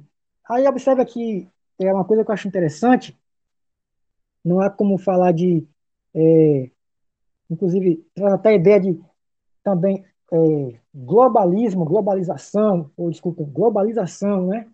É, essa questão musical aqui, inclusive o Flávio até citou aqui, a questão econômica, por que não? E é interessante, o hip hop que no seu discurso é, é fortemente, um discurso fortemente é, assim, de crítica é, a, a, a crítica social, da pobreza, tal, só que aí eu acho interessante, tem alguns, me desculpe agora aqui a sinceridade, tem alguns cantores de hip hop que o cara faz um discurso massa e tal, aí você vai na loja do cara lá, e aí tá lá, camisa, tênis, tal, que quando, na verdade, muitas vezes, o fã desse, desse artista não tem condições de, de, de adquirir um item daquele, não é? Chega a ser, chega a ser até incoerente. Lógico, o cara precisa comer, precisa vestir, né? Mas, assim, é interessante que, quando ele coloca aqui, a cultura do hip hop, é, nos Estados Unidos hoje, é a, a música que está no, é, no, no, no, topo lá. É, é, o que define o, o mercado fonográfico, é, economicamente falando, é o hip hop.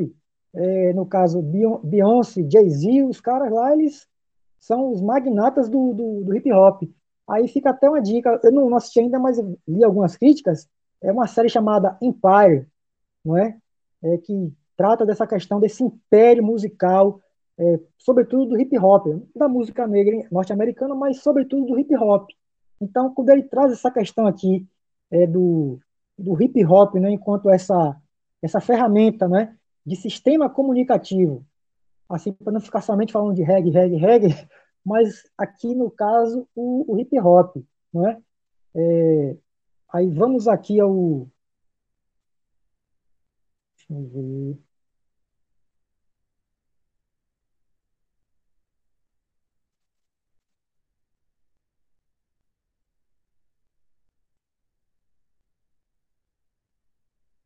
Eu tinha que. Ah, não separei, não. Eu, eu lembrei aqui, mas não. Eu não é, separei foram os, os artistas né, que eu, eu coloquei, até foi até no grupo, não é? é que interessante que, assim, quando ele coloca é, lá sobre a questão da, daquele, da imigração, é, ele fala até do, do samba, não é? é, é no caso do, do, Brasil, que lá fora é não aquele o samba que a gente geralmente conhece, não é o samba de raiz e tal, mas um samba como é que eu posso dizer, híbrido, um samba jazz, não é? Muitos artistas, é, que, que é, é, no caso, instrumentistas de jazz, que incorporam elementos do samba, e isso foi muito, é, foi muito também utilizado no texto dele, eu achei interessante isso, aí é por isso que eu até coloquei lá o, o assim, cinco, né? Eu coloquei o, o brasileiro que o trompetista, não é? Coloquei é, o, o jamaicano também trompetista, certo? e, e o norte-americano. E depois eu coloquei lá o, o, é o Nação Zumbi, justamente para a gente ver essa, essa pelo menos ter a noção, né? É, quando ele traz a questão musical para o texto dele.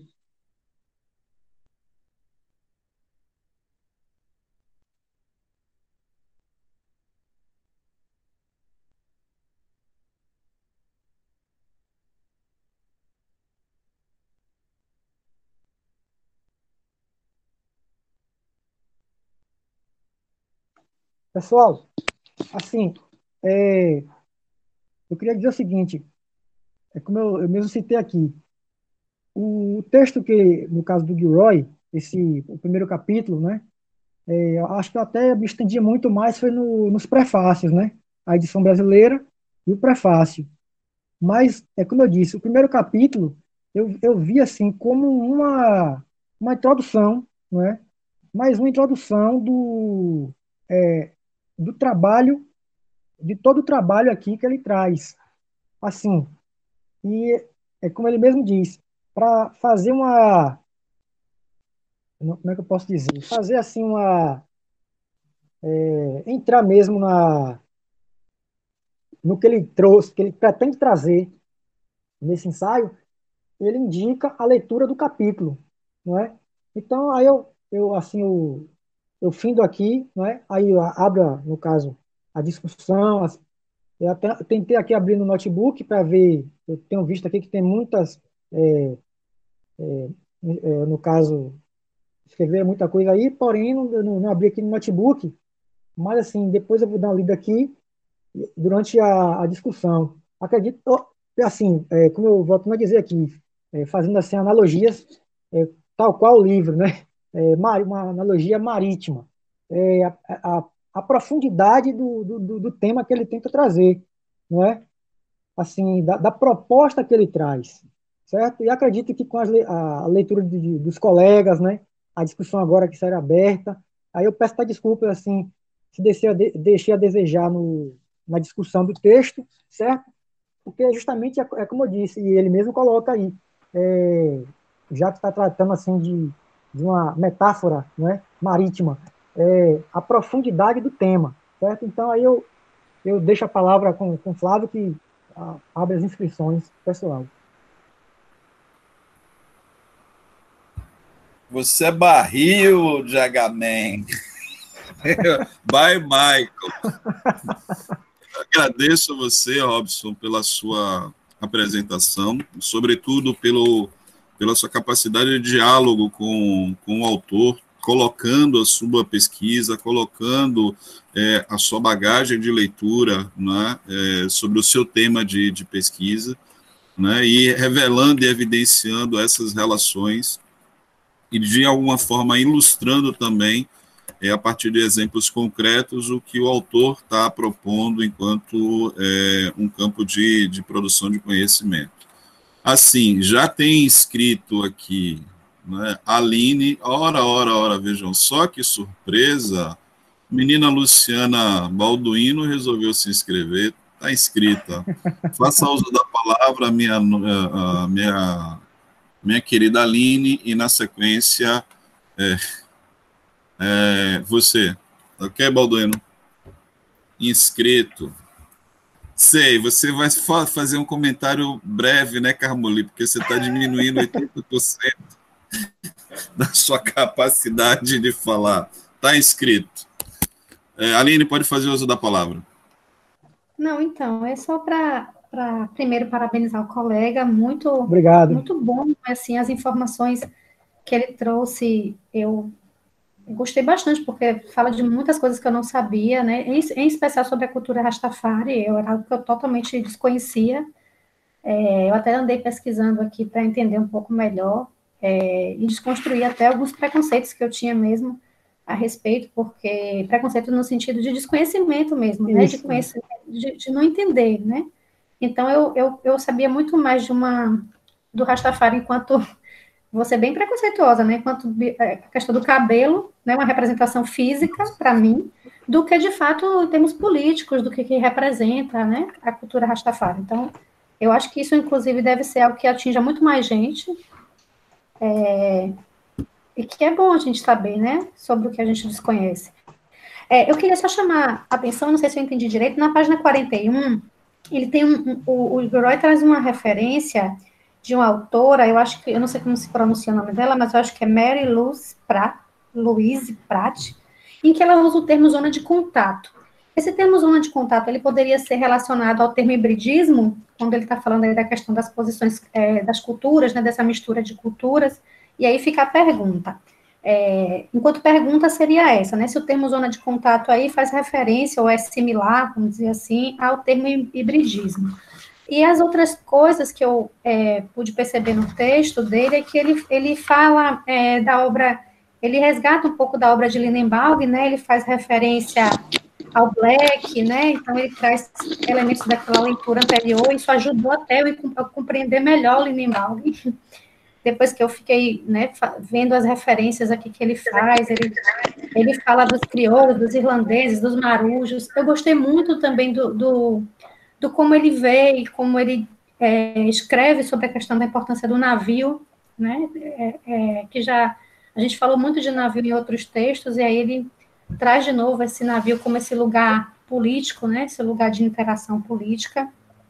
É, deixa eu ver o que mais. Eu fiz tanta anotação que eu rabisquei o texto todo aqui. Ele fala muito que o texto dele, esse, esse ensaio, né, vamos dizer assim, é, além de ser um estudo do Atlântico e da diáspora africana, ele também tem uma, uma. Ele coloca assim que a principal razão, isso na página 40 dele escrever, é uma, ele bota assim, é uma luta para tornar negros percebidos como agentes, como pessoas com capacidades cognitivas e mesmo com história intelectual.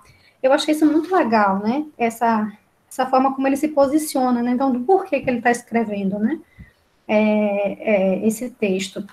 E aí, é, mais para frente, ele faz uma relação que você até já falou, Robson, da da história, não, da escrita dele, não só sobre a história cultural, mas ele fazer referência à importância da economia, aquilo que Flávio né, também já nos alertou, já vem falando, né, que a, gente teve meio que um, entre aspas, um abandono da história econômica, então ele diz aqui não, não, não necessariamente falar da história cultural ou da, da cultura é, se desassocia de um estudo sobre a questão econômica.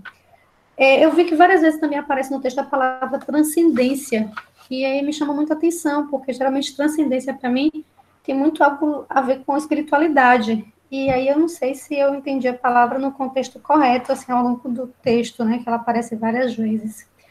E por fim, é, cadê? Deixa eu anotar aqui. Ele fala muito da questão de, das pessoas sem terra, né? Ele fala assim que na Inglaterra muita gente tem, muitas populações têm buscado esse título, vamos dizer assim, de não serem daquela terra, né, de, de serem sem terra.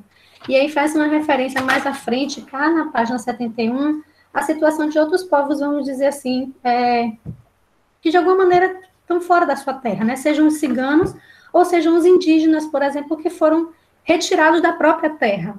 É, mesmo permanecendo, não sei se eu estou sendo clara, mas tipo assim, a gente continua com índios brasileiros, mas que não, de fato não são donos mais de todo o território que era deles originalmente. Então é como se fossem estivessem na terra, mas sem a terra. É, não sei se eu estou sendo clara. E por fim, é, o que eu gostei muito do texto, além da forma como ele escreve e dos paralelos todos que ele constrói com a música, né? Aquilo que você falou mais à frente, logo no início, sobre o, o futebol, eu acho que isso suaviza um pouco a a bagagem que o texto tem, né? Como a colega há pouco falou, a densidade, né?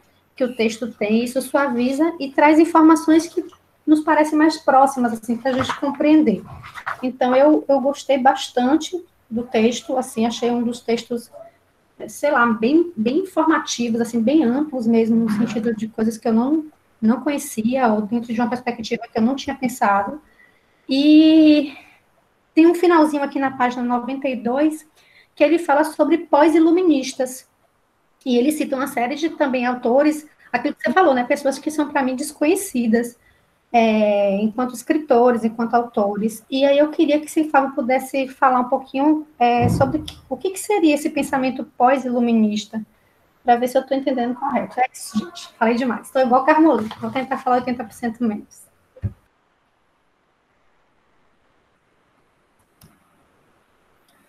Viverei para ver. Luciana, pode fazer uso da palavra.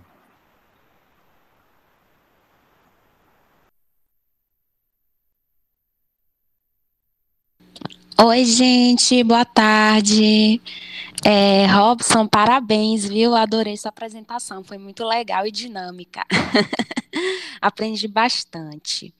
É, então, eu coloquei, na verdade, eu escrevi, né, no, no bate-papo, mas tudo bem.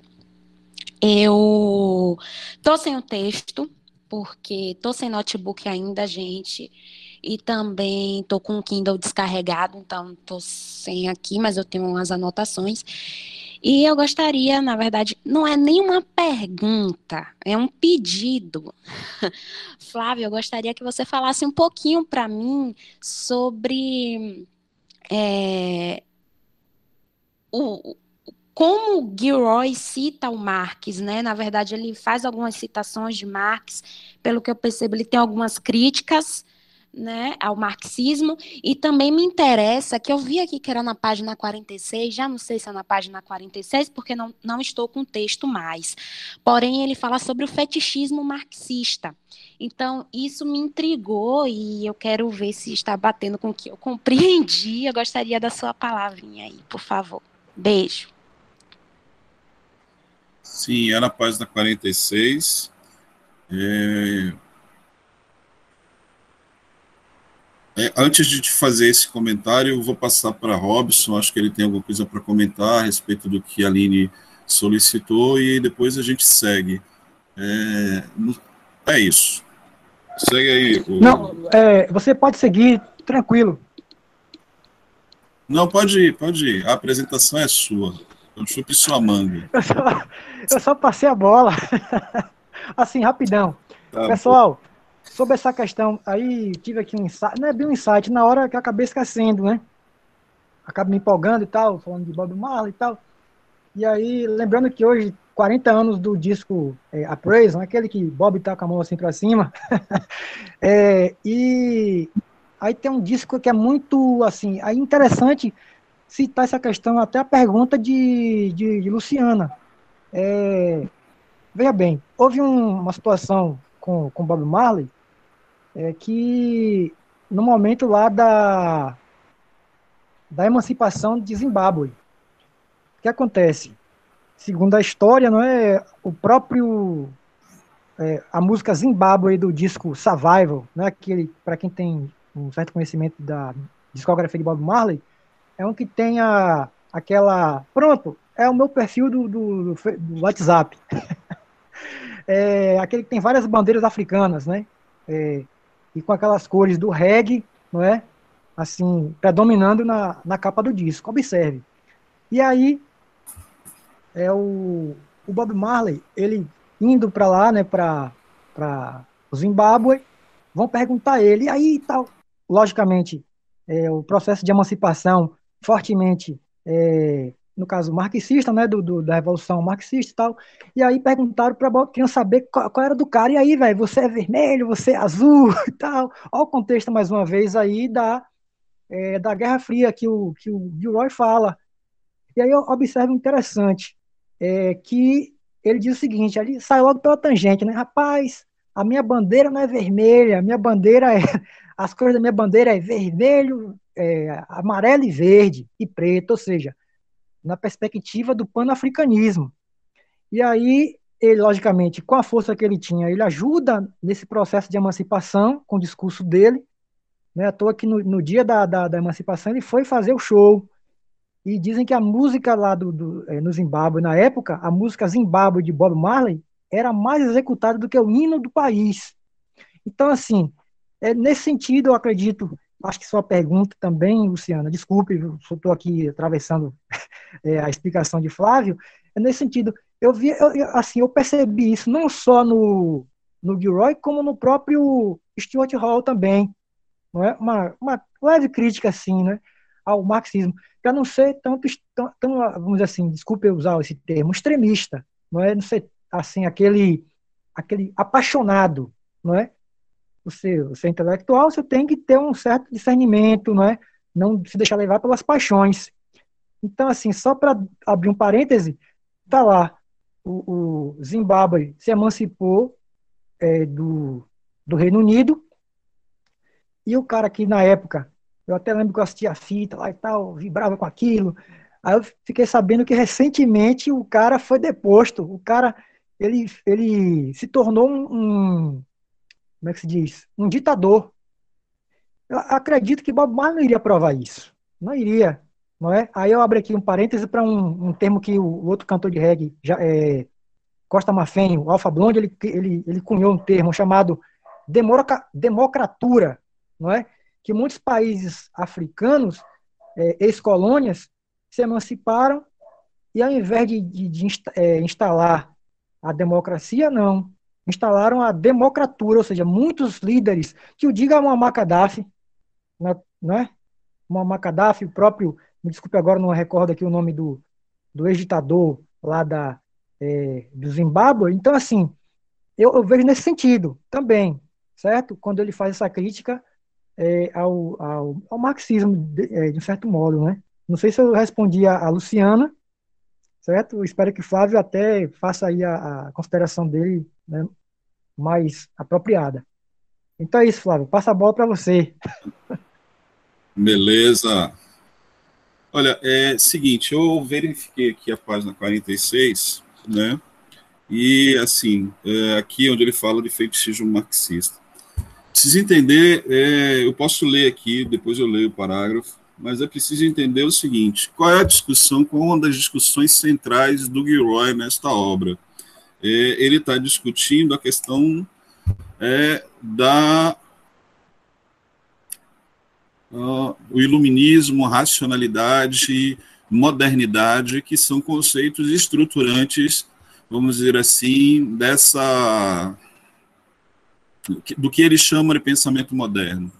Esse pensamento moderno, portanto, ele está calcado, ele está centrado na ideia do Estado Nacional, da formação do Estado Nacional, né, e nos elementos que compõem essa idealização do Estado Nacional. A gente pode voltar lá para as aulas de sétima série e vai ver que a nação se define como povo que possui a mesma língua, a mesma, a mesma cultura, as mesmas tradições, os mesmos costumes, etc, etc e tal. Ou seja, só falta dizer que possui a mesma raça. Né? E a partir do 19, a, a, a, as operações que serão feitas é, no sentido de reestruturação dos estados nacionais. Eu volto um pouquinho ao que eu falei na última aula sobre o, o Stuart Hall, né, essa mesma questão dos movimentos de formação de Estado Nacional, lá atrás, no, no período né, moderno, no início da idade da era moderna, né, no início da formação dos Estados Nacionais, a segunda leva de formação de Estado Nacional no 19 e a terceira leva de formação do Estado Nacional já no meado dos 20, a gente pode pegar o Gilroy também situar dentro desse contexto. Por quê? Porque os estados nacionais vão lidar com essa unidade, essa ideia de uma civilização calcada em determinados tipos de valores. Quais valores são esses? Né? Além dos culturais, é da unidade né, territorial, é do respeito à propriedade, ela é estruturada na lógica de um executivo, legislativo e judiciário, ou ele é parlamentarista ou é republicano, ou quando não é uma coisa nem outra, é uma quando não é uma república uma república parlamentarista, é uma monarquia parlamentarista, né? E quando você junta tudo isso, o que é que você tem? Você tem a ordenação da sociedade a partir de determinadas lógicas que reificam a lógica da raça, reificam a lógica de uma cultura única, reificam um viés único de, de transição. E aí ele se pergunta como é que ficam essas coisas híbridas, essas culturas híbridas produzidas pelo contato? Quais são as zonas de contato? Foi o que a Aline perguntou mais inicialmente, é, é, mais atrás. São as zonas em que você pega esses vários grupos de procedências distintas e colocam no mesmo lugar e eles vão reelaborar esta, é, é, os seus novos referenciais culturais. Por exemplo, se você pega a Nova York do final do século XIX e início do século XX, você tem já os negros norte-americanos que estão ali presentes e muitos se picarem chegaram ali por conta da Guerra da Secessão ou estão ali por conta da própria da própria pertença àquela região. Então tem uma presença de cultura negra. Tem uma presença do, do branco ocidental, né, de longa cepa, que participou do processo de independência norte-americano, né, que está ali presente, os WAPs, né, os brancos, anglo-saxões e protestantes. Mas aí você vem com um processo de abertura e de imigração é, americana, né, a terra das oportunidades, né, e a necessidade de é, ocupar todo o território nacional, os Estados Unidos se abrem para a imigração. Então vai chegar alemão, vai chegar irlandês, vai chegar chinês, vai chegar é, é, francês, espanhol, português em Nova York, vendo aquelas italianos, né? Basta lembrar o Poderoso Chefão 2, é, que é a história lá da família Corleone, o cara chega ali na, na família. É Corleone porque não é porque é o sobrenome dele, é porque é o local de onde é, é Corleone mesmo e fica aí. Ou seja, essa é a zona de contato onde os processos, as misturas, as interações e os hibridismos culturais vão ser formados. Né? Qual é a questão? Né? Ali você mantém a, or a ordem e a ótica pela lógica de um Estado nacional. Todos precisam se tornar americanos. Todos precisam se tornar é, jurar sua fidelidade né, à bandeira norte-americana. E aí tem um outro filme que é bem interessante, eu vou, vou pela filmografia, porque é uma coisa com a qual eu me familiarizo e gosto e me informo, né, mas tem, né, houve situações em que o cara, Gangues de Nova York é o filme, o cara acabou de desembarcar na fila né, é, da imigração norte-americana, passou da imigração imediatamente a próxima fila que ele vai pegar é do alistamento militar para ir lutar na guerra de secessão. Mas ele acabou de chegar, não tem nada a ver com aquilo, não tem nada a ver com a escravidão que, que, que opõe o norte e o sul, mas ele, irlandês, já vai para o exército porque ele quer ser cidadão americano. Então, essas formações é que estão aí né, sendo questionadas por Gilroy de um aspecto muito mais específico, que é o aspecto das é, relações com a diáspora africana. Né? Por que com a diáspora africana? Porque, além de todos esses elementos, você ainda tem um, compo um componente adicional que é característico do século XIX, que foi criado e estruturado ideologicamente a partir do século XIX, que é o racismo, o racismo científico, que é, define, é, é, vai definir cientificamente e dar bases para a definição jurídica né, da, é, da das diferenças biológicas entre o indivíduo, entre os indivíduos. Então, se a Constituição norte-americana, por exemplo, diz que todos são iguais perante a lei, isso é uma coisa. Né? Todos são iguais perante a lei, mas essa igualdade é relativa. Por quê? Porque racialmente esse grupo aqui ele é inferior. Então ele não tem responsabilidade sobre ele, precisa ser tutelado. Esse processo, esse procedimento foi realizado no Brasil também com a Constituição de 1821 e com as defesas de Nina Rodrigues a respeito do racismo. Então, não é algo que fosse exclusivo norte-americano, brasileiro ou colonial. Por que, que o racismo se estrutura exatamente nesse período, no final do século XIX? meado para o final do século XIX, porque era necessário uma estrutura, uma, uma, uma, uma, base ideológica né, que justificasse a empresa colonial europeia, um neocolonialismo europeu no continente africano, né, a entrada, a ocupação e a exploração colonial daqueles locais.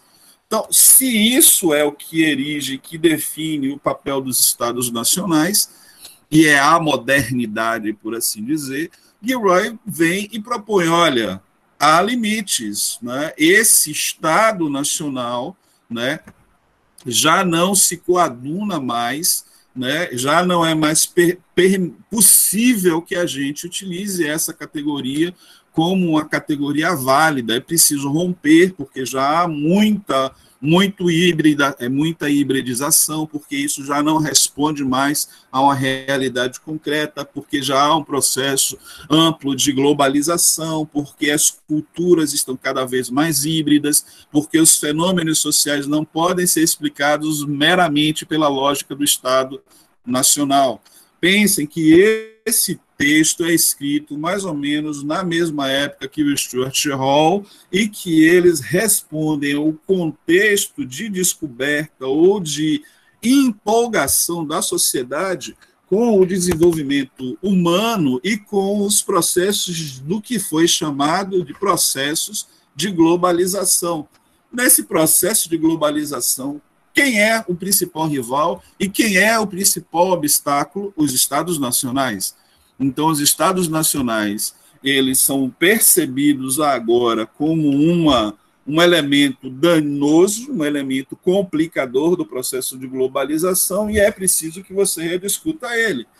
Essa rediscussão vai vir acompanhada da proposição de outros elementos, e o Gilroy faz isso, é de pensar outras formas de organização social, de identidade, que não se baseiem apenas dentro da lógica dos estados nacionais. Isso parece muito legal, mas isso carrega consigo em si, né, traz consigo um germe né, conservador que retroalimenta o sistema capitalista da forma como ele está, de um modo perigoso, de um modo, é, como é que eu vou dizer, capcioso. Nesse aspecto, não é? A crítica que é feita por Gilroy é? e talvez também por Stuart Hall ao marxismo, né, a esse feitiço que ele chama é, relativo ao marxismo, está é, relacionado ao fato de que as categorias de análise marxistas ainda se debruçam sobre é, formações de estados nacionais. Né, o, opera, o operariado ele precisa se unir como um todo, não é? Mas essa união se dá e a reforma se dá não para reformar o mundo todo, mas se dá a partir do assalto ao Estado, né? e a partir daí você proceder o processo de conversão e de transição, e que não é necessariamente Marx que organiza isso de uma forma mais precisa, mas está é, tá lá escrito, né? para um Estado de transição, um Estado socialista, né? e por fim, aí sim, quando a sociedade estiver toda avançada, evoluída, você pensar em uma, uma, um processo, vamos assim, já de mundialização. Mas o, o, o pensamento marxista lida, de um ponto de vista é, é, de economia política, sim, com a percepção do capitalismo enquanto algo, um fenômeno não é, mundial, um fenômeno global, que estabelece as suas relações né, a partir de um cenário global, mas a sua atuação política e os processos de intervenção política ainda se dão a partir da lógica de Estado Nacional. Né? Isso vai ser mais elaborado não tanto por Marx, mas mais elaborado por Lenin, né? a lógica da, de, de como você fazer a revolução e como você conduzir a revolução num Estado único, que é a experiência da União Soviética. E aí você tem todo essa, esse processo de, de fetichização. E como é que ele chega a essa discussão? Ele chega pela produção, mas aí pela produção não necessariamente de bens de consumo, né? É, é sim, bens de consumo, mas bem de consumo cultural. Né? Os produtos é, a produção cultural que é feita responde ainda a uma perspectiva que é de Estado, relações com o Estado Nacional, com o local, etc. E, tal. e o que ele está propondo é essa lógica da diáspora, o Atlântico como uma nova pátria, como um processo mais amplo, mais diaspórico, mais é, bem a cara dos anos 90, em que os estados nacionais iam se se desestruturar e que aí as grandes nações iriam operar a partir dos grandes blocos, até que definitivamente se conseguisse é, um palco onde o capitalismo gracejaria belo, lindo, pleno e eterno. Até que o mundo caiu. Até é que isso. o muro caiu, né, Flávio? Hein? Até que Até o mundo acabou, o né? Caiu. Não, isso é após a... Só se for o muro. Só se só se foi o muro de Donald Trump, porque essa discussão toda ela vai acontecer a partir da queda do muro de Berlim. Que agora já não haveria mais impossibilidades, já não haveria grandes obstáculos do ponto de vista ideológico, Isso. né? E para a integração dessas sociedades, né? Não haveria. Mas aí na análise que é feita no momento seguinte, se descobre que o grande elemento de tensão para esse processo de globalização não está num campo da esfera nem política, necessariamente, nem econômica, mas no campo da esfera religiosa, né? onde o Islã vai ser, foi apontado como o principal obstáculo né, geoestratégico para a expansão do capitalismo de forma ampla e generalizada, né, homogeneizante, né, homogeneizadora, porque ainda respondia, por assim dizer, a uma lógica pré-moderna de relacionamentos, inclusive de relacionamentos econômicos. É por isso que o Islã foi convertido em inimigo do Ocidente né, e uma guerra em torno do terrorismo foi forjada é, como uma estratégia de enfraquecimento. Enfim, hoje nós nos, nós nos encontramos onde nos encontramos, não é? com uma ascensão significativa denominações né, religiosas fanáticas em ambos os lados, e graçando aí um pensamento anti-iluminista, anti-racionalista né, e anti-absolutamente humanista. Desculpe, Mary Lucy, você está com a palavra agora. Opa, já até tinha esquecido. É, Robson, é, gostei, né? Você leu Gilroy uhum. à luz do seu trabalho. Do seu Obrigado e de suas experiências, que trouxe para a gente novos olhares, sua, sua experiência pessoal e, e suas pesquisas. Aí você diz que tudo que você lê, você acaba pensando no seu trabalho. Eu acho que esse é o caminho. Então, continue assim. Né? Mesmo porque você tem uma, já tem um caminho nesse, nessa pesquisa e vai saber o que cabe e o que não cabe.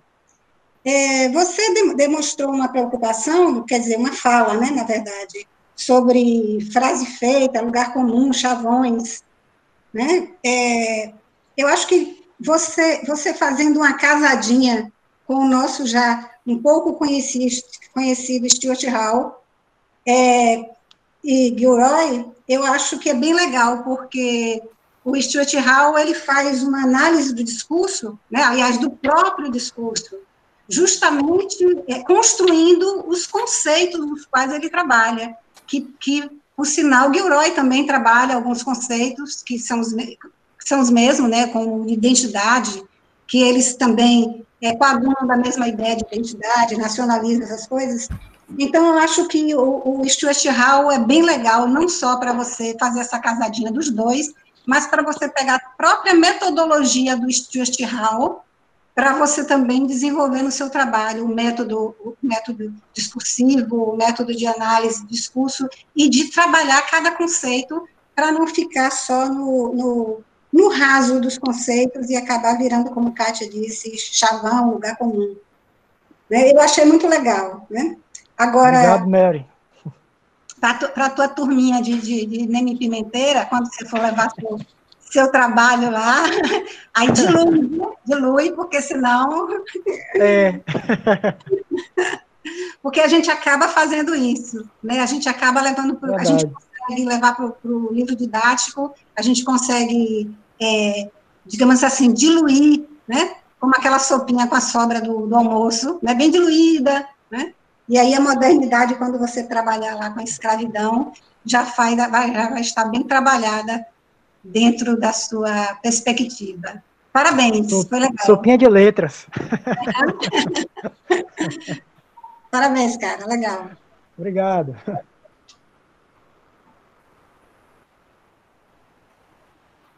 Essas são literaturas novas que vocês estão tendo acesso, até onde eu consigo perceber. Alguns já têm trato e leitura com esses textos mais algum tempo, outros estão formando o seu contato agora, mas é preciso que a gente mantenha uma percepção muito crítica do que esses indivíduos eles estão propondo. Eles estão falando de um lugar, eles estão falando com uma intencionalidade, eles respondem a um projeto político. Né? E às vezes a gente embarca em campo esses projetos políticos sem entender o contexto de produção dessas propostas e dessas proposições. Então, uma coisa que é cinza, né, nos parece muito branco ou nos parece muito preto, e elas não são nem muito pretas nem muito brancas, são cinzas. Então, é por isso que é importante fazer a leitura dos textos, mantendo a crítica né, e sabendo por que, que vai fazer a utilização deles. É muito legal, o texto é muito legal, ele traz um monte de informações e de perspectivas novas, mas aí traz também uma, uma, uma certa intencionalidade ao propor é, a fragilização ou ao propor uma alternativa aos Estados nacionais. Não que eu seja a favor dos Estados nacionais, né, mas eu queria tomar uma fala de Robson, né, quando ele olha lá para para a história de Bob Marley chega né, e faz o contraponto a respeito do cara que se tornou ditador na, na sociedade nas sociedades, enfim, aí a gente vai falar, e peraí, né, é, o que é que a gente está pedindo mesmo é que essas sociedades, que são sociedades é, antigas, algumas milenares, que tiveram contato né, complicado com o Ocidente, de repente compre um conceito de, ideia, de, de, de democracia, né, e que aquilo que nós não entendemos como a nossa forma de governo, nós então taxamos de, de, de ditadura. Né? Por exemplo, Haile Selassie, as pessoas diziam, e é, é evocado pelo mundo do reggae como a, a, a incorporação de Jesus Cristo na Terra mas ele era um cara sanguinário, né? ele foi um indivíduo sanguinário. Né? Muammar Gaddafi foi aprontado aqui como um ditador, etc. e tal. Ele é ditador porque ele ficou no poder há não sei quanto tempo, e a ditadura, a, a democracia, ela se expressa a partir também de uma lógica, vamos dizer assim, eurocêntrica, né? A democracia é compreendida como um Estado a partir de um triunvirato, executivo, legislativo e judiciário, né? a estrutura do Estado nacional como nós entendemos. Mas é uma proposição iluminista, sim, é a proposição de um traficante de escravos, que é o senhor Voltaire. Como é que a gente fica com isso? A gente compra essa ideia desse iluminismo, a gente descarta essa ideia desse iluminismo, não é? Em favor de uma globalização que favorece ao capital, mas não favorece necessariamente as populações afro-brasileiras ou as populações diaspóricas, em qual projeto a gente embarca? Né? E como historiadores, nós precisamos ser críticos e não inocentes em relação aos vieses que cada um tá, estão colocando. É preciso também compreender as sociedades. Pode ser que a melhor forma de governo de uma sociedade africana não seja uma democracia ocidental. Né? Inclusive porque o conceito de democracia não é um conceito que nasça no continente africano. Né? A gente vai recusar e vai jogar fora as experiências de formação de Estado Nacional do mundo islâmico, aqueles que são teocráticos, porque não são democracias, não é? Mas se a, o conjunto da população acolhe, acata e concorda com aquele regime, somos nós do Ocidente que vamos dizer que não. Hoje vivemos num, num país democrático que elegeu quem elegeu para capitanear a nossa sociedade. Eu não concordo com isso. eu não votei nele. Mas, em nome do princípio da democracia, a gente tem que tolerar porque foi a escolha da maioria. Né? Então, que democracia é essa quando não é exatamente uma maioria que vota e que escolhe? Né? Que democracia é essa que só pode se reeleger ou se eleger a qualquer cargo de representação quem tiver pelo menos disponível aí em algo em torno de 100 mil reais se for disputar uma, uma prefeitura, numa uma, um cargo de prefeito ou de vereador numa cidade como Itacaré. Onde é que está a democracia nisso? Então, essas questões a gente precisa relativizar. Sabendo também que a relativização responde né, a relativização também responde a um conjunto muito específicos, muito específico de, de, de, de elementos ideológicos, porque a relativização veio no sentido de destruir né, é, é, as, os grandes marcos de verdades universais né, para estabelecer verdades a partir de pontos de referência. Isso hoje nos abre a possibilidade de admitir que a Terra é chata. Ela é chata, mas continua sendo redonda. Uma democracia que obriga a votar. Exato. É provocação comigo mesmo, filho. Se não aguenta, para que veio.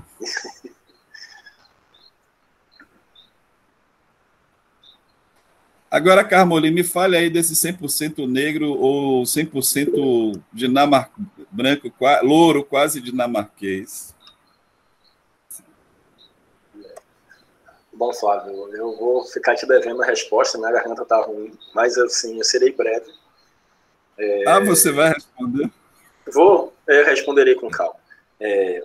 Na verdade, o que eu queria falar assim, é como a gente constrói nossas relações de afeto parece louco, mas tem a ver. Enquanto o Robson falava, eu voltei 20 anos no tempo, eu vi um amigo querido chamado Iag falando. É impressionante como ele parece nesse amigo. Eu sei que não parece dentro do contexto, mas assim, enquanto ele falava, me remeteu a minhas aulas lá na graduação. E Robson remete muito a ele. Então é um.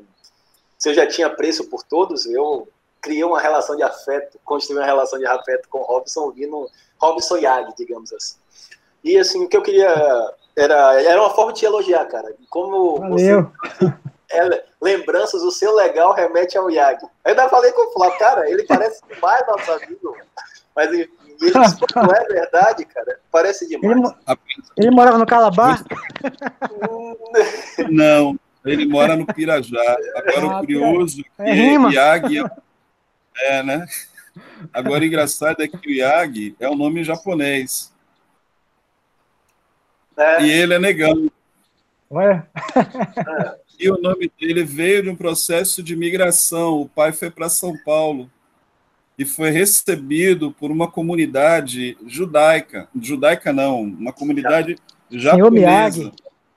Exato. E por conta disso, em agradecimento e reconhecimento a, a, ao bem que aquela família fez ao pai dele, o primeiro filho, o filho mais velho, ele chamou de Senhor Miyagi, senhor Yagi.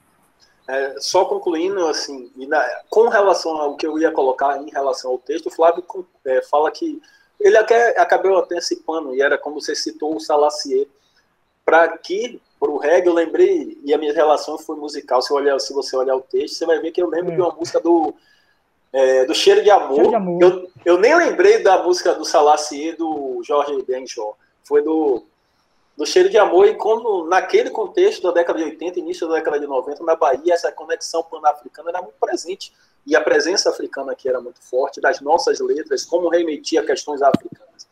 E o Salassi é um rei que gostava de reggae, é um rei que gostava de reggae e ioiô, reggae e Bob Marley também era um rei que gostava de reggae. De reggae. E, e, e aquilo o que eu queria dizer, na verdade, a gente projeta a partir de uma perspectiva ocidental que democracia é que nós, enquanto ocidentais, acreditamos ser democracia. Mas para o Ocidente, o Salassi era ditador. O Gaddafi era ditador. O Idi Amin Dada era ditador. Mas será que eles seriam ditadores dentro de uma perspectiva africana? Ou dentro de quanto a África se entende, quanto entende o que é o conceito de governança? Não sei. Então, ele, o Fábio gera esse questionamento, e eu fiquei pensando nisso. E só para lembrar, cara, assim, essas relações musicais dão caldo, assim, eu vi você falando, eu lembrei de uma leitura de Jovensbal, que é de formação mais marxista, e o livro dele, A História Social de Jazz, e ele faz uma discussão de como essa questão híbrida, de como as influências, pegando o gancho que Flávio dá, do, da Nova York multiétnica na virada do século XIX para o século XX, como isso influencia na formação da música. Como assim? Se você pegar aqui, pensando de uma perspectiva europeia, de que a música clássica, a música erudita, ah, beleza, isso, exatamente. Você pega a música clássica, a música, a música erudita, ela tem uma formação, ela demanda um estudo. O negro, o negro, o, é, ou melhor, o afro-americano, não tinha essa, não tinha essa formação clássica musical, mas ele tinha o ouvido. E ele pega essa leitura, ele pega é, o improviso de pegar e decompor aquela nota dentro de um contexto de uma cultura europeia e transformar isso no improviso, no seu sofrimento, no seu lamento, na sua dor, e a partir das experiências reconstrói a música, é o hibridismo. É, de certa forma, eu estou dentro de um contexto, mas eu capto essas músicas e retransformo, eu ressignifico. Então, quando você falou de música, fiquei viajando em coisas que nossa referência aqui vai ser uma, no caso, pensando na Bahia, lembrando da música do, do, do lembrando que o Cheiro de Amor é uma banda classe média branca. Dentro desse, é, essa, é, essa é o cheiro de amor, é o cheiro de amor da Márcia, é, da Márcia. Essa é cheiro de E você pega o Salacier do, do Jorge Benjó, do, é, do Jorge Benjó, já é um cara, é um negro que remete, ele se, ele se remete à mãe África, mas enquanto negro, é, enquanto, digamos assim, negro, né, enquanto afro-brasileiro, e sua conexão com a África, o Sabá, é, é, Salacier é, o filho, é a filha da rainha de Sabá, que não sei o que, não sei, tem uma outra perspectiva. Isso é o que é, é a questão da viagem híbrida. Mas enfim, era isso. Falei pouco, viu? Carmolito, tome um gengibre. Olha que.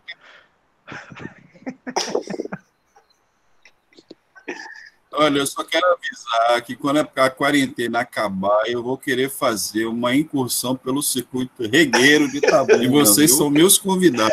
Eu preciso ser apresentado nesse circuito. Aqui está tá meio devagar o movimento.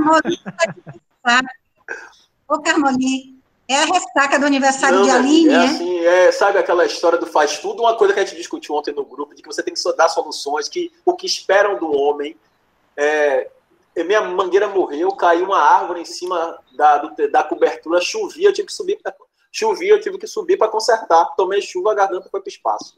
Oh, Entendeu? Uma música conecta tudo, viu? Homem Não, a mangueira tá caindo. Que é, morreu, teve, aqui em Salvador teve o que eles chamam de seca da mangueira. Foi um Você fenômeno. Vanessa que... da Mata? Vanessa da Mata é legal, cara. Todo Ela homem tem uma mangueira no quintal. Mas a mangueira aqui tem uma relação histórica, ela tem uma relação de. É, aqui em minha casa já foi um terreiro, já foi um terreiro há um milhão de anos atrás. Ela era, ela era que. Ela dava o axé, ela equilibrava o axé da casa. Mas assim, resumindo a questão, ela passou por o que em Salvador está chamando de seca da mangueira, uma doença que empesteou todas as mangueiras nessa região aqui do, do centro da cidade. E ela, infelizmente, morreu. Depois eu mando no grupo uma foto de como ela está. Sinto saudade dela. Sinto saudade da jaqueira do quintal de minha casa, como bom papajaca agrapionense.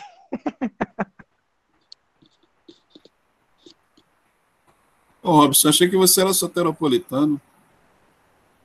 Não, minha mãe que mora aí em Salvador há um tempinho. Passei um tempo aí, mas voltei. Faz terra sem fim. tá certo. Tem visgo no pé, né? As inscrições ainda estão abertas.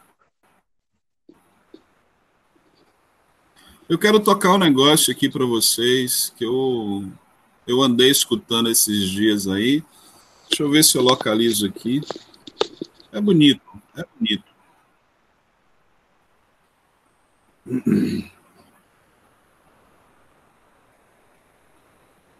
Mas aí eu dependo da minha internet.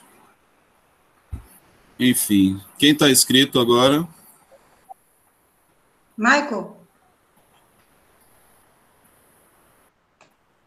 Michael, você não pediu para falar não, mas Luci tá doida que você fale. Acho que ela gosta não, da sua voz. Ele pediu, é porque passou, passou a vez.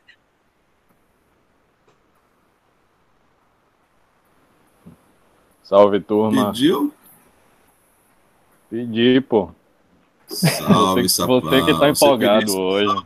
Foi? Quê?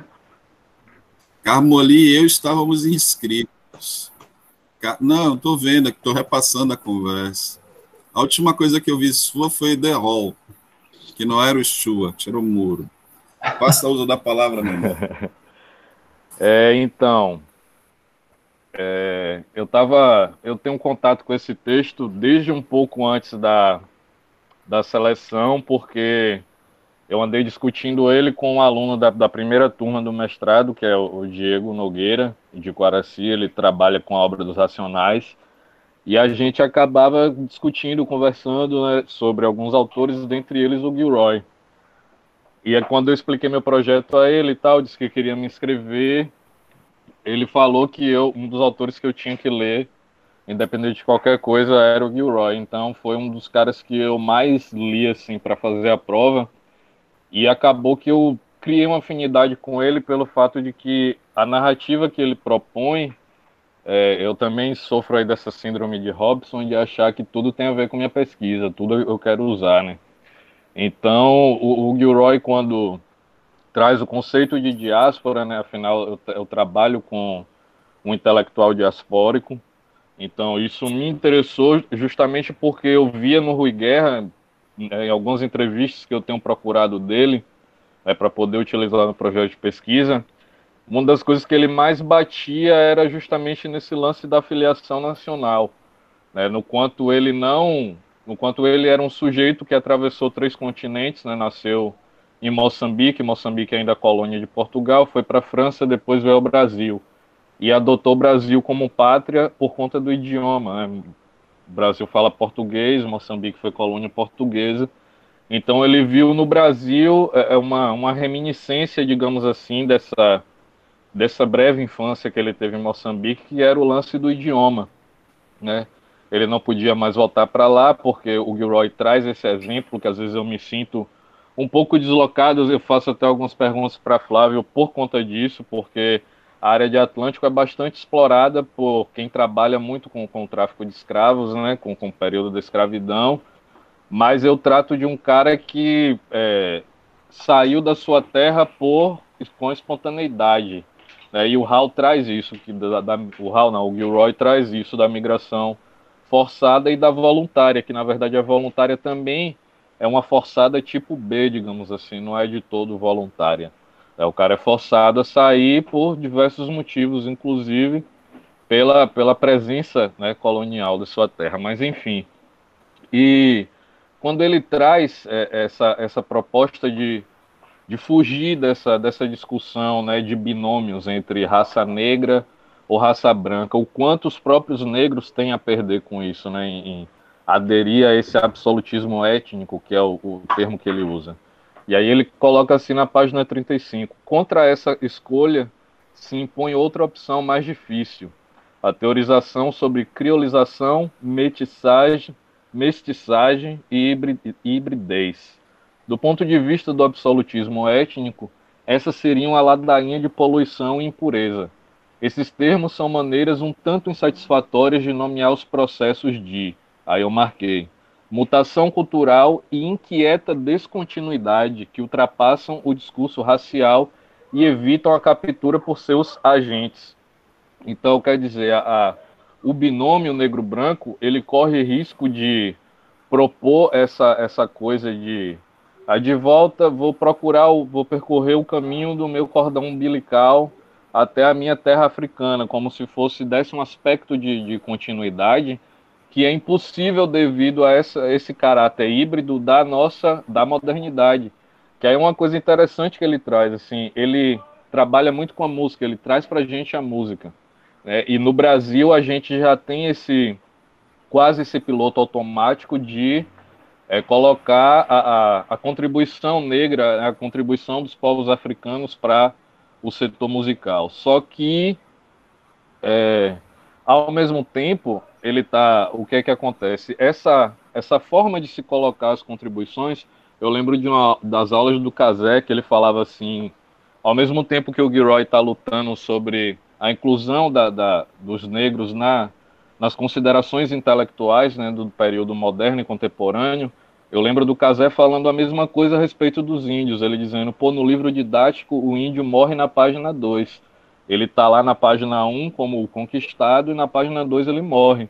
E aí depois a gente aprende que a, a herança do índio é dormir na rede, tomar banho, não sei o quê, sem abordar nenhuma das contribuições para a vida é, material, para a vida prática e tecnológica, que inclusive auxiliou né, é, o processo de, de, de colonização. Então, assim, ao mesmo tempo que os negros têm contribuição no samba, no maracatu, no funk, no maculelê, também vamos prestar atenção é, aos estudos, como vocês citaram é, minutos atrás, o Luiz Gama, o Joaquim Nabuco, Teodoro Sampaio, Clóvis Moura.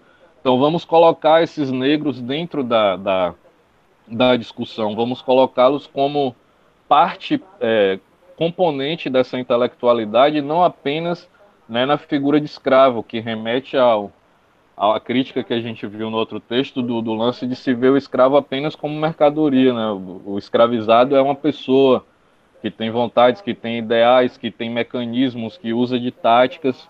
Então, com esse livro, o Gilroy, segundo ele, pretende abordar uma pequena área dentro da consequência maior desta conjunção histórica.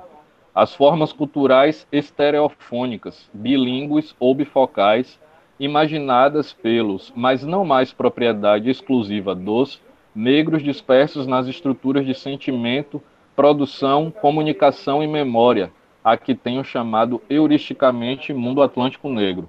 Esse capítulo, portanto, tem como raiz e como rota o esforço envolvido em tentar olhar para pelo menos duas direções simultaneamente.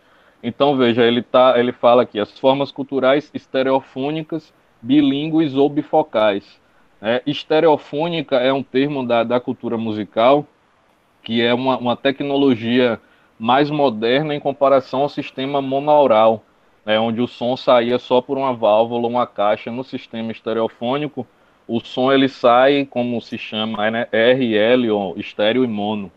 Então, quando ele usa de um, de um termo da, da cultura musical para poder caracterizar né, essa, essa cultura da modernidade, né, ele já deixa claro o, a importância que ele dá para a música enquanto um agente mesmo de, de guardador né, de, de, possíveis dúvidas, né, alguém, um, um, como diria o Ginsburg, é um traço de sinais, né, um portador de indícios dessa cultura da diáspora, porque a música ela é isso, ele chega a dar o, o, o, o exemplo no texto né, do, do funk dreads, que usa samples de música norte-americana, música jamaicana. O Robaia estava falando do, do Chico Sainz, da Nação Zumbi, né, no início da apresentação. E eu falo do Baiana System, né, Carmolia de Salvador, galera de Salvador. O Baiana System que é um, um conjunto musical atual que pega o sound system jamaicano, que pega a guitarra baiana, é, pega o Ijexá, pega o rock e brinca com isso a ponto de não exatamente isso, de o que é o hibridismo? É dotar aquilo de contribuições tão amplas e diversas que você não consegue dar nome. E o Baiana System faz um som assim. É, são tantas influências colocadas, da, como, como diria Tom Zé, colocados ali a, é, é, o contrapeso, né? Colocados todos juntos, sem, sem haver uma separação de ah, aqui começa o Ijexá, aqui começa a guitarra baiana, que é o axé é uma coisa tudo junto, uma coisa híbrida que está é, dentro do campo da música e é uma das áreas onde que o Gilroy defende que a gente pode observar melhor né, os resultados dessas contribuições. Não se trata apenas né, de dizer que os negros trouxeram o samba, o candomblé, o acarajé para a cultura brasileira. Se trata de perceber como o intelecto negro e a participação negra na mais é, é, na mais ampla voltagem, digamos assim, já que estamos falando de música, né, a mais ampla participação ser levada em consideração, né, para que esse mundo atlântico ele tome a característica e tome a face de um Atlântico negro e não de um Atlântico branco, como ele vem citando na primeira parte do capítulo, nos né, estudos culturais em preto e branco, onde ele fala que muitas vezes a gente está nessa discussão ainda do binômio racial, porque estamos olhando as coisas é, é, pelo viés de um Atlântico branco e até mesmo de um Atlântico negro, quando se diz 100% negro. Então, considerar né, é, é, esse caráter híbrido. E aí eu termino lançando uma pergunta para Flávio, assim, ele fala em vários momentos do texto a dificuldade que ele próprio tem com termos como criolização, é, hibridez, mestiçagem. E aí eu queria saber de você se há alguma discussão é, contemporânea sobre termos supostamente mais adequados para tratar desse, desse hibridismo cultural e político do Atlântico. Obrigado. Ok, eu acho que o que está mais em voga ultimamente é exatamente essa, é, essa denominação, né, do híbrido. Né? E aí você tem não só ele, mas acho que o Ginsburg também falando de culturas híbridas. Acho que tem um livro aqui é, sobre isso. É, e de fato, na verdade, quando você apela para esses tipos de categorias, você está operando com a categoria do, do, do dominador. Né? É, quando você diz negro, mestiço, branco, pardo, índio, enfim, a gente conversou, acho que isso aqui na última aula também, e eu apresentando qual era a minha, minha opção em relação a isso. Eu faço sempre opção pelo afro-brasileiro, porque marca as duas origens, ou as duas vinculações, uma de ancestralidade e pertença, e a outra de construção de Estado nacional e pertença, né? É, como uma alternativa, a, por exemplo, a definições como negro, né? que me remetem muito mais à questão de uma, de uma forma de tratar e de, de, de usar do dominador é como se para eu, para que eu pudesse apresentar meu discurso, eu tivesse necessariamente que adotar categoria analítica do outro, que eu não vou construir, não vou cons conseguir é, desfazer, porque eu mesmo vou usar, né? Então, acho que o campo dessas, dessas desse hibridismo é o que está vinculando agora, é o que está mais em voga até onde eu posso ser, aonde minha leitura permite. Eu não sou uma pessoa que discuta muito as questões culturais, né, tangencio alguma coisa, mas esse campo de discussão está aí no campo dos estudos culturais, né, Canclini, é, é, o próprio Hall, enfim, que vão tra trabalhando com essas com esses elementos sobre outras perspectivas. Não sei se eu lhe respondo, mas é, caminho por aí. O fato dele ter é, elencado a música como um elemento central, ou pelo menos um argumento importante da sua, da sua, da sua proposição, é exatamente porque quando você junta diversos elementos né, de diversas matrizes culturais, seja na forma de instrumento, seja na forma de ritmo, seja na forma de poética ou de métrica, né, e você coloca e cria uma música, ela reestrutura-se a partir desses próprios elementos. Ela cria uma harmonia própria, né? E assim sendo, ela adquire, adquire um significado que é distinto de todas as outras é, influências que ela recebeu. Então, ela, como você mesmo sinalizou, ela não se enquadra quando Gilroy não se enquadra, ela não, não, ela não se enquadra nas categorias predecessoras. E quando Gilroy propõe isso para né, essa lógica, essa percepção do Atlântico Negro, ele sugere essa hibridização, ele sugere essa percepção da criolização e da necessidade de discutir essas múltiplas vertentes de formação da sociedade. A questão toda, e talvez a minha crítica é, é, é, seja é, às vezes um pouco injusta em relação é, a ele, é que eu vejo muito pouco, muito pouco.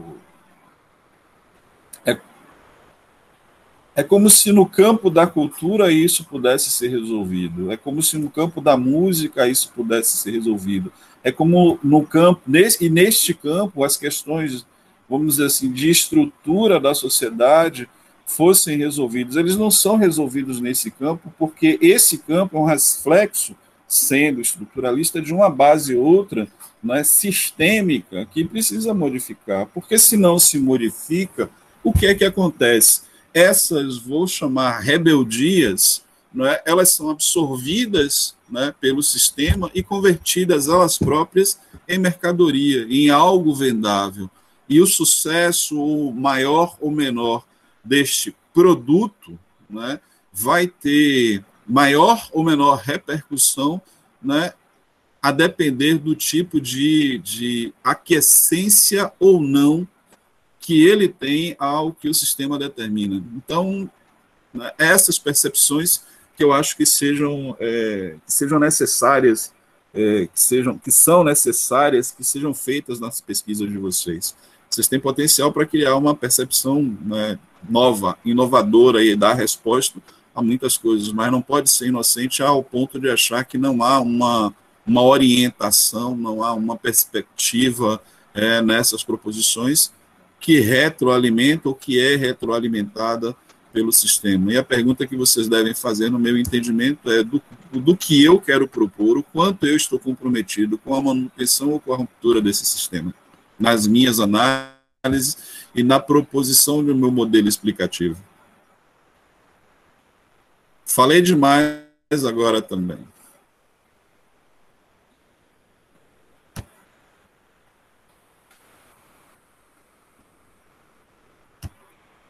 Eis que paira o silêncio sepulcral sobre nossas cabeças.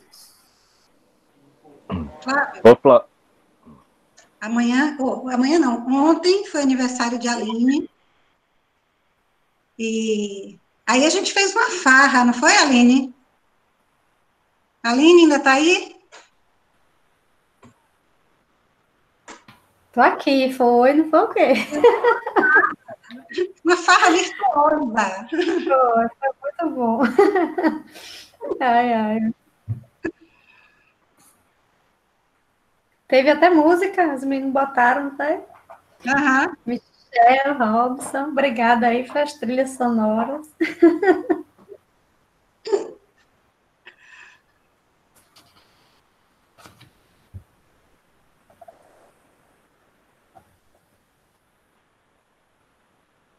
Então. Ok, gente. É, vamos é, caminhar.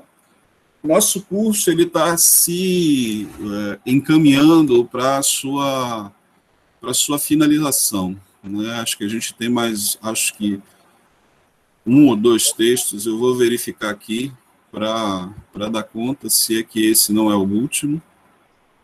Só um minuto, viu, gente? É... E nesse aspecto a gente precisa já conversar, começar a conversa sobre o que fazer é, na sequência. Né? Então, é, eu gostaria que vocês é, se posicionassem até, vamos dizer assim, o quanto antes vocês puderem se posicionar em relação às suas orientações no próximo semestre, quem os orientará. Já ouvi alguns alunos fazendo a solicitação, pedindo aí a, a endereços de professores para entrar em contato. Aqueles que têm dúvida, por favor, me procurem, que aí eu faço o meio de campo, se for o caso. A gente formulou uma proposta, precisa ouvir o que vocês têm a dizer, para aí, então, apresentar essas coisas um pouco mais ordenadas, eh, estruturadas, para que a gente possa dar seguimento ao curso no próximo semestre. Certo? Esse próximo semestre vai ser um semestre igualmente atípico. É óbvio, a gente não vai ter aula presencial, mas eu gostaria de propor a vocês é, que é, me dessem uma sinalização das disciplinas optativas que vocês gostariam de fazer no próximo semestre, para que eu já pudesse ir pensando é, na oferta dessas disciplinas e nos professores que vão ministrá-las. Queria também conversar com vocês ou apresentar a vocês a proposta de que essas disciplinas optativas elas sejam feitas em um modelo condensado, modelo tipo curso de férias Pega 15 dias, dá conta de uma disciplina, passa para a próxima. Porque aí é um tempo em que vocês se dedicarão especificamente à leitura daquela disciplina, à discussão com o professor daquela disciplina, né? concluirão o curso de 60 horas mais rapidamente e não se sobrecarregarão, como né, é, é a preocupação de todos vocês, com uma extensa bibliografia, com um extenso, um extenso programa de disciplina para dar conta. Certo? Flávio, vamos. Então, hoje nós discutimos o nosso último texto obrigatório da nossa terceira unidade, que é Atlântico e Diáspora Africana. Quem está inscrita primeiro? Ah, é só para a gente. Aline. Eu, eu sou de anotar as coisas. Então, assim, é, eu lembro que a gente ficou de decidir uma reunião entre nós, turma 2, turma 1 um, e os professores. Nós estávamos conversando e, assim, você pediu para a gente dizer um melhor dia da, né, e horário. É, alguns colegas estão tendo compromissos de trabalho e aí uhum. pensando em tentar manter essa reunião, ou tentar fazer, melhor dizendo, essa reunião em um dia desse que a gente já está comprometido com a sua aula, ou seja, ou a quarta ou a quinta-feira à tarde. E aí eu queria ver contigo, né? Nós queríamos ver com você essa possibilidade de ser ou num dia de quarta tarde ou num dia de quinta à tarde, porque aí os outros dias que, as, que os colegas já estão comprometidos com, com, as coisas dos trabalhos, né? Não teriam que mexer, mudar e tal, que é mais complicado. Isso seria uma coisa. A outra coisa que você falou das optativas, é, tem, essa, tem essa relação de quais são as possibilidades de optativas? Existe uma lista de disciplinas que a gente possa escolher? Como que funciona? Não sei. Tem, é, tem existe uma lista, existe um formulário né, que eu vou passar para vocês via via WhatsApp. Vocês escolhem ali as disciplinas que vocês querem fazer, conversem entre si. Seriam duas optativas, em princípio uma de cada linha de pesquisa é, e que aí, a depender das disciplinas, a gente escolhe o professor que possa ministrar. Se vocês discutirem, escolherem alguma coisa relacionada à história econômica, se quiserem discutir globalização, alguma coisa do gênero, é, história portuária, história econômica, etc. e tal, talvez eu consiga, né, ou diáspora mesmo, talvez eu consiga é, com dois professores que são do programa, mas são espanhóis, que eles ministrem essa disciplina. Mas eu preciso levar a demanda de vocês um pouco mais precisa para eles, certo? É, mas vocês precisam entrar em entendimento, então eu vou deixar vocês amanhã livres em relação à minha aula, gente teria um encontro amanhã, para que vocês realizem um encontro e deliberem sobre isso, se é que vocês precisam da sua dessa aula, ok? Essa é uma questão. Existe a relação das disciplinas? Sim, a relação das disciplinas está disponível no site do programa, no PPGH tá? ppgh.uesc.br. Tá? É... E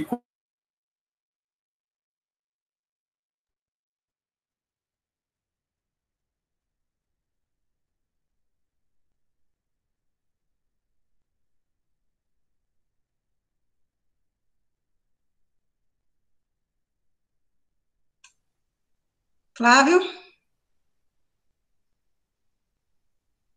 Não está chegando. Saiu. Saiu da reunião.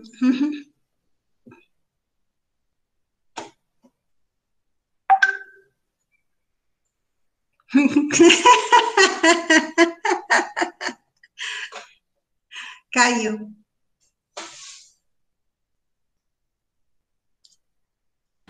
Ô, gente, eu tô doida, vou até no grupo da gente. Ou o primeiro semestre já vai acabar. Sim, senhora. E as outras duas disciplinas? Aí só conversando com o Flávio para ver como é que vai ser. Luciana, você está pegada a uma noção de tempo relacionada ao velho mundo. mundo pós-pandêmico tem uma outra noção, uma outra dimensão de tempo, espaço e de organização das coisas. Você está pegado a conceitos antigos. Esse não. é o nosso novo normal. Não, gente, eu não estou questionando, não, de forma alguma. Inclusive, por isso que eu esperei ele sair para perguntar. Meu Deus, gente, eu tô chocada. Mas justamente, Lu, a gente tem que saber como é esse novo mundo, né? É, eu tô chocada. Porque assim, eu já tinha dito pelo que, que eu entendo, não julho. Eu tinha entendido julho, 27 de julho, alguma coisa assim. Aí agora já acabou, vai me. A gente tá no meio de junho, gente. Ele tem, ele provavelmente é será mais do. É, a gente tá no meio de junho. Deus Jesus. Não, mas assim, no caso, pararia a aula dele, começaria de Kátia ou a de Laila? Seria isso? Eu Bom, não, ele... não tô oh. Oh. Minha gente. Vai rolar só Feira, é feira. Ó, oh, pelo que eu entendi, essas, ele já está falando nas, na matrícula das disciplinas do próximo semestre. Então, assim, essas que era para a gente cursar agora e não cursou, não sei como vai ficar. Eu também, eu tô com essa curiosidade há dias, mas não perguntei ainda porque, né, já sabe. Minha internet tinha caído. Melhor não perguntar, né? Tô entendendo. Eu também não tô perguntando nada. Mas deve. Eu tem que perguntar, viu? Depois vão espremer a gente pior do que laranja, vai. Vamos perguntar logo. Ô, Robson, cadê Robson? Tá aí? Robson tá por aí, será? Vou botar um vinil ali na vitrola. Vou soltar a regueira. Calma, gente. É porque a gente ainda não dimensiona. A organização do é, tempo ainda não foi montada. Calma. É porque o nosso conceito de tempo ainda está em 24 horas, um minuto tem 60 segundos. É, isso é passado, isso não existe mais. Então a gente tem que se, re, se reinventar. Ô, Esse tipo de disco, cara, dividido em, em rotações, pá, acabou, velho. Acabou, acabou. Bem que eu queria. É, tá aqui com o vinil aqui para mostrar a vocês. Enquanto estava apresentando, com o vinilzão rolando. É, é demais. Vai ficar para uma próxima.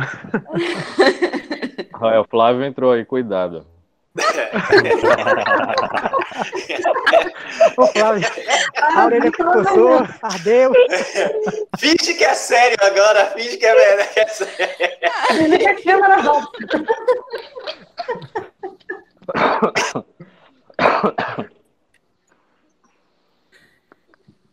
Voltou a conexão? Liga o microfone, Flávio. Aí, vamos jogar na roda aí essa pergunta da disciplina, rapaz. É o seguinte, eu sou professor há mais de 20 anos. Acho que há uns 25 anos de magistério. Então, aluno falando mal de mim, quando eu não estou, ah, chefe, tiro de letrinha. Alguém vai perguntar? Tá de boa. Nossa. Você foi muito ligeiro da gente fazer isso, viu? Foi mesmo. Quer começar a falar mal, você já voltou. Flávia, é uma não, dúvida aqui não, da gente. Pô, faz o seguinte, velho. Aproveita e, fa... Aproveita e fala mal comigo agora. Diga. Pergunta aí, Qual é a dúvida da gente? Ô, Flávio. Ô, Flávio, deixa eu falar. Claro. É, a galera aqui, a gente estava né, aqui pensando, analisando o dia, ontem, hoje, amanhã. Aí pensamos que já estamos no fim do semestre, né? E aí a gente queria saber o seguinte: além da sua disciplina, nesse semestre a gente teria mais outras duas. Como elas ficarão? Exato. Então, né, o que, que eu estou dizendo para vocês? De fazer o formato das disciplinas em formato é, de férias, em formato ah, concentrado ah, de 15 dias, e vocês teriam as optativas e as duas disciplinas é, obrigatórias, que não seriam a mesma coisa de você levar as cinco no peito né, nos próximos semestres todos. Então, a gente faria a oferta das cinco mas em formato de em formato de em formato concentrado, tipo curso de férias. Duas semanas, pau, pufo, acabou, vem a próxima. Massa. Ok? Ok. Falaram até de Inquisição. Se vocês quiserem Inquisição, é, eu acho que eu posso arranjar uma pessoa bem legal para trabalhar com a Inquisição. Desde que quem não vá para a fogueira seja eu.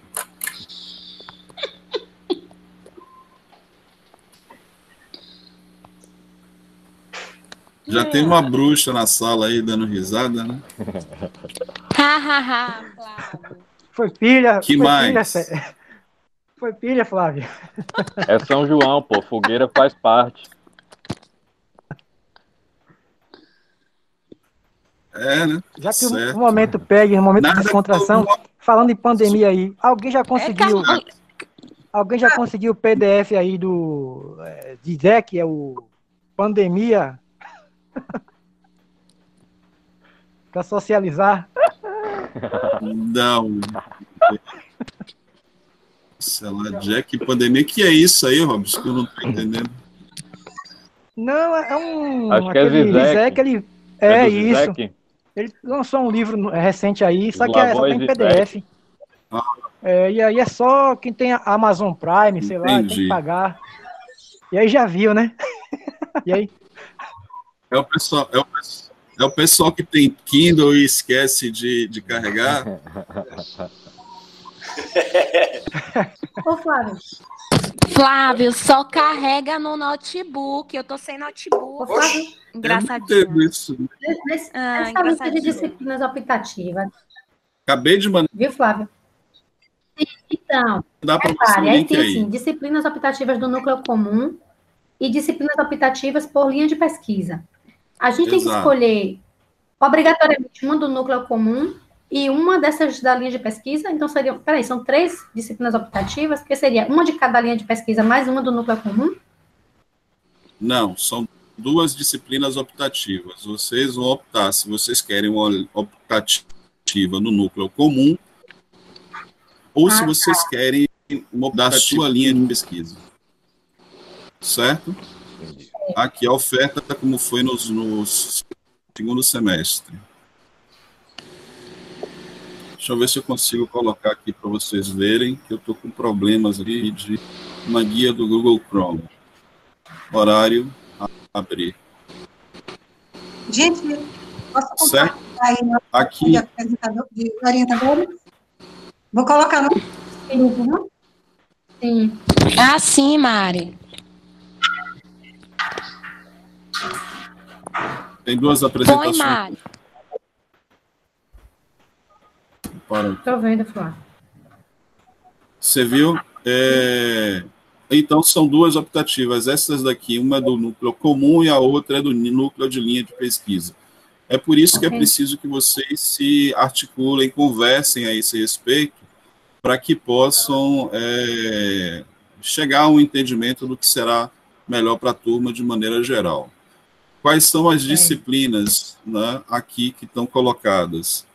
Vocês terão aqui obrigatórias tópicos e gestões, gestão que vocês não fizeram esse semestre, farão no próximo semestre. Os seminários de linha de pesquisa também são obrigatórios, certo? Começam no próximo semestre, então serão uma, mais uma ou é, mais uma daqui ou daqui, ou daqui. Certo? Vou mandar ajeitar isso aqui, que não está muito bom, não. Opções: tópicos de extensão universitária, tópicos de história portuária, crescimento e desenvolvimento econômico, economia, tópicos de história política, migrações e movimentos de populações, tópicos, isso é para pesquisa Experiência do Atlântico. Tópicos de extensão universitária 1, literatura africana e afro-brasileira, história da diáspora africana, história e diáspora africana, história da África, educação das relações étnico-raciais, história e cultura africana e afro-brasileira e indígena, da linha de pesquisa diáspora africana. das de núcleo comum seriam tópicos interdisciplinares, literatura, metodologia do ensino de história, história do Brasil, história da América, história contemporânea do século XIX ao XX, história moderna do século XIX ao XX, história moderna do século XV ao XVIII. Ok? Ok. Flávio, Claro, É, senhora. não ficou claro para mim, acho que está falhando um pouquinho, mas essa disciplina optativa, é, vamos escolher uma para o grupo inteiro ou mais de uma no grupo? Como é? São duas disciplinas optativas. É, Né? E aí eu peço a vocês que entrem em acordo sobre as disciplinas optativas que o grupo, que a turma quer fazer no próximo semestre. certo. Vou mandar essa opção, as opções todas, por um formulário do Google Doc entre amanhã e depois, ok. certo? Via WhatsApp e provavelmente via e-mail. Com essa opção feita, eu vou contactar os professores habilitados a ministrar as disciplinas. As disciplinas, minha sugestão é de que sejam ministradas em formato compacto, ou seja, disciplinas de 15 dias. Então, são quatro horas por dia, manhã, tarde ou noite, conforme a disponibilidade de vocês, já que a gente está vivendo uma situação de pandemia, encerra a disciplina, a gente dá um intervalo de 15 dias, começa outra disciplina, dá outro intervalo de 15 dias, começa outra disciplina, porque aí em cada mês vocês, fa vocês fazem uma disciplina por mês, certo? É, E aí não fica tão sobrecarregado, não fica tão pesado, porque vocês vão ter um espaço de entre um intercalados entre um e outro. Uma disciplina que vai rolar é, será a disciplina de, de, de seminário de pesquisa. E aí a gente pode pensar em atividades, proposições, contato com os professores, etc. E tal. Beleza? Reuniões regulares de linha de pesquisa. Formou?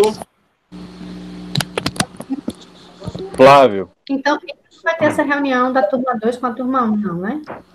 Como é? Que é Teremos terça? essa reunião. só- Teremos essa reunião com a turma da turma 1 com a turma 2 é, é, na próxima semana. Não foi isso? pronto. Está Na fechado. quinta-feira. Pronto, fechou. Essa semana eu mando o formulário para vocês, ainda essa semana.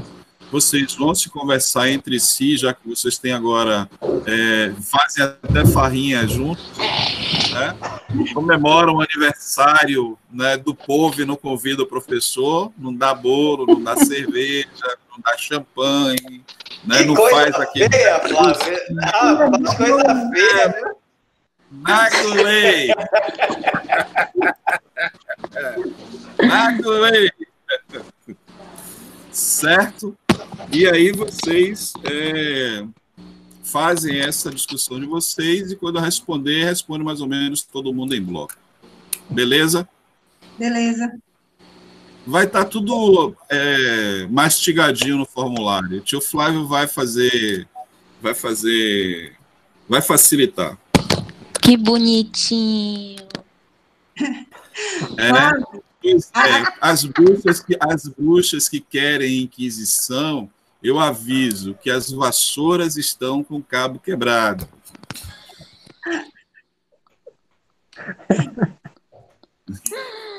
Ai, ai, Flávio. Ai, ai.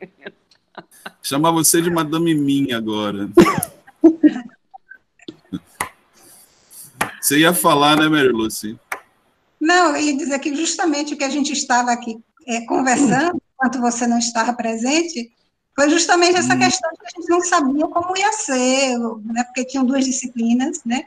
Foi Luciana até que levantou a questão, e a gente ficou assim, aí Carmo ligou toda a cara dela, dizendo que estamos vivendo um outro momento, que o tempo agora é outro, né? É um tempo virtual, eu acho que é virtuoso, Carmo disse que eu tô atrasada. É o tempo pandêmico, é o tempo pandêmico.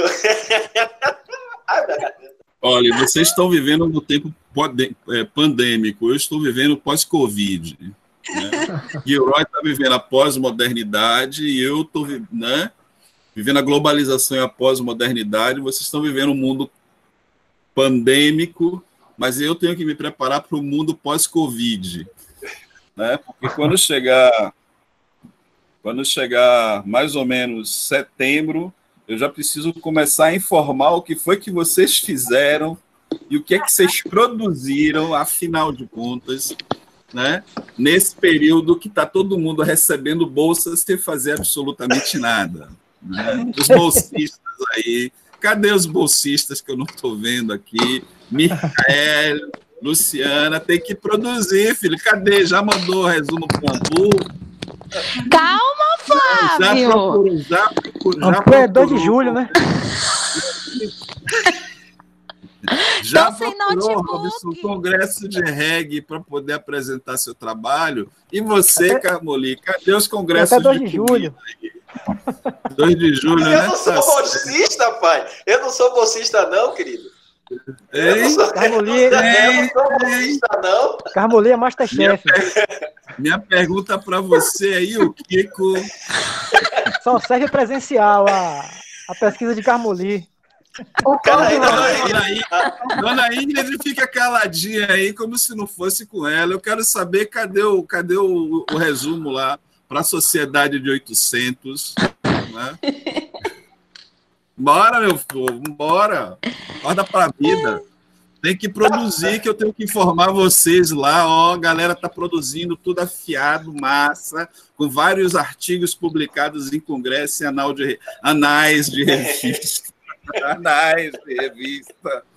Que ninguém quer ver anal de revista, não. Se não for ao vivo, eu não quero. Por isso que a gente não pode fazer desse tipo de gente bastante. Tá vendo aí? Como é que vai terminar? Ô, oh, menino! tá certo! Esperou até agora para me dar a resposta, né? Então é isso, a gente fica combinado dessa forma. Encerramos a nossa discussão, encerramos a nossa leitura. É... Vocês ainda querem algum texto? Tem alguma sugestão de algum texto? Não, eu vou querer ajuda para a revisão desse negócio para Ampô, aí, desse artigo é... para Ampô. Melhor a gente focar agora no, no texto, né?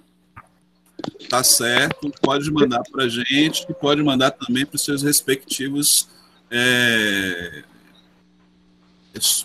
orientadores ou preten, pretensos orientadores. Almiranice, eu vou te retornar o texto rapidinho. Né? Aline, também vou te responder o texto. E é isso. É, basicamente é isso. Não tendo mais nada a ser dito, declaro por encerrada essa reunião. E vão em paz e que já nos acompanhe. Já Rastafari. Flávio, yeah. Flávio, não encerra, Oi, não encerra a conexão, não, que a Luciana quer falar com a gente. Rapaz. É, Luciana sim, quer sim. falar com a gente. Sim, senhor. Sim, senhora. No caso, quem manda é ela, não sou eu, não. Olha, é o seguinte, já me disseram que é para a gente ter muito cuidado com esse povo baixinho, né? é, é Aline, Ingrid, Luciana. É melhor a gente respeitar, porque. É verdade, viu? Oi, gente. A valentia é inversamente proporcional ao tamanho. Pois é, né? Todo, todo bicho acha que é um pitbull, né? Pior é que é, viu? É, a valentia! Oi, gente, na verdade não é nada demais, não. Só queria perguntar a vocês a qual linha cada um pertence, que eu acho que a gente ainda não conversou sobre isso. Acho que a maioria está com a linha atlântica, né? É. Eu, acho que todos, não? Todo mundo? Não. Tem alguém? Não. Eu acho que eu não. Claro que eu sei. Pois é. Quer ver? Diz aí. Quer ver? Estão na linha Atlântica. Luciana, Aline, Mary Lucy, Ingrid, é, Michael Roseno e Carmoli. Estão em diáspora. É, Bruna, Dormundo, é, Mariane, Robson, Bahia. Isso mesmo. E tá faltando, e tá faltando um. É, Fernanda, Fernanda, Fernanda. E aí tem a questão de Nathalie. Acho que Nathalie também está na linha do, tá na linha de diáspora, porque está discutindo a questão de repressão policial, preconceito, etc. e tal. Acho que ela está na diáspora. Então são sete para cada lado. Pensando o quê, filho? Que isso aqui é é assim, é? É não, é ali contadinho. meio aí. Como é que é? Tem alguém partido ao meio. Você? Quem? Não, porque somos 13. São 13? Não, são 14, né? São não, 13? São 13. São 13. É. 13, Flávio. Senão eu teria esquecido alguém lá na brincadeira da, do grupo. Eu não esqueci ninguém, tá todo mundo presente. Minha pergunta é: que brincadeira do grupo que eu não estou sabendo? Posso mandar o link para ele ou não manda? Porque só não. a gente, só a gente teve acesso ao vídeo. Vou mandar para você aqui. Ah, vocês têm vídeo, é? Ah, meu amigo, a gente é chique pra caralho.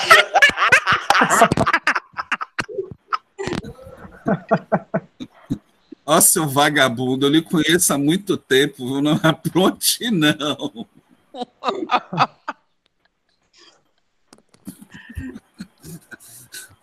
que é que você tá aprontando, velho? Pô, cara, não teve, aprontação, não teve aprontação nenhuma, não, pô. Foi um vídeo legal, valorizando tudo que a gente tem de bom. Eu só preciso achar o link. Ai, ai. Ficou então, mas basicamente, sim, mas voltando à questão mais séria, basicamente é isso. Se tem um a mais, provavelmente está pendendo para o Atlântico do que para o, o o da diáspora. Certeza claro. de que Robson está na diáspora, certeza de que Bruna está na diáspora, certeza que Mariane está na diáspora, certeza que Dormundo está na diáspora, certeza que Fernanda está na diáspora. É... Faltou alguém? Vá ver Michael que está falando. Michael, Michael não tá falando, não. Michael está perdido, né?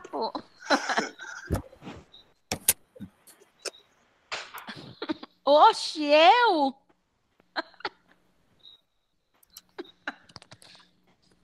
Luciana Fernando não tem como ligar o microfone. Ô, gente, mas... no bate-papo? Não, mas em cima, Flávio. A minha é diáspora, creio, eu acho. Não lembro. Oxe, eu, que loucura.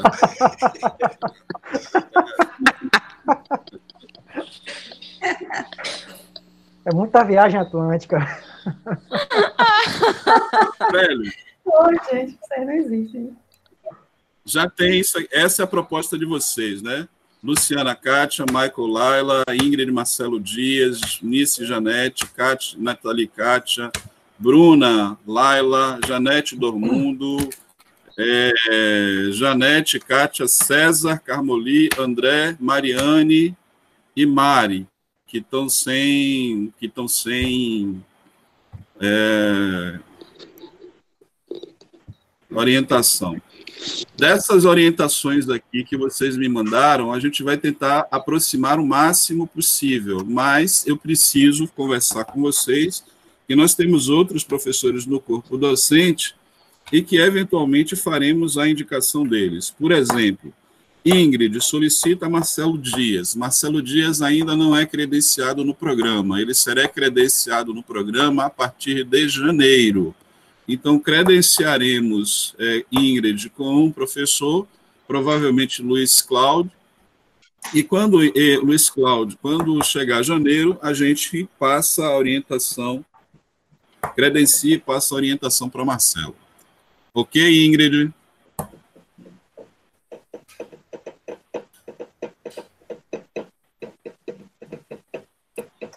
Você sabe aquele. aquele Gente, aquele... alguém tem. Rapidinho, Flávio. Alguém tem um link fácil do vídeo? Eu não tenho, não. Eu tô no computador de minha irmã. Alguém tem fácil. Eu tô tentando achar e não consigo. Um, dois. Um, dois, três. Robson, Cátia. Um, dois, três.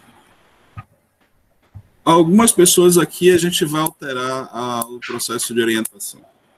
Vamos sugerir para vocês outras coisas. E aí vocês verificam o que vocês ponderam a respeito. Ok? Tranquilo. Então, eu vou aguardar. Beleza. Pensei em conversar Aguardemos. com Mas vou Como? aguardar. Pensei em Não ouvi. conversar com Terezinha. Eu pensei em conversar com Terezinha. Professora Terezinha também não está credenciada ainda. No caso de você a escolher como sua orientadora, funcionará dessa forma. A gente credenciará você para estar tudo ok com o professor, é, que será seu orientador formal, mas você pode continuar com os contatos com Terezinha, isso não impede. Não impede a Ingrid, por exemplo, de já estabelecer uma relação de orientação com Marcelo Dias e, se quiser, de co-orientação com a pessoa que a gente indicar para assumir nesse primeiro momento a, a, a orientação formal, formalizar. É um intervalo de tempo muito curto, é até janeiro, quando a gente pode fazer a, a mudança de orientação. Por que isso? Nós estamos no nosso primeiro ciclo de avaliação da CAPES, né? É um ciclo que acontece, é, é quadrienal, a cada quatro, quatro anos fecha um ciclo de, de avaliação. Todo ano o programa deve enviar né, um relatório preenchido na plataforma Sucupira para a CAPES, prestando todas as informações do que foi produzido, de quem é bolsista, da, do projeto, processo avaliativo do curso, dos docentes credenciados.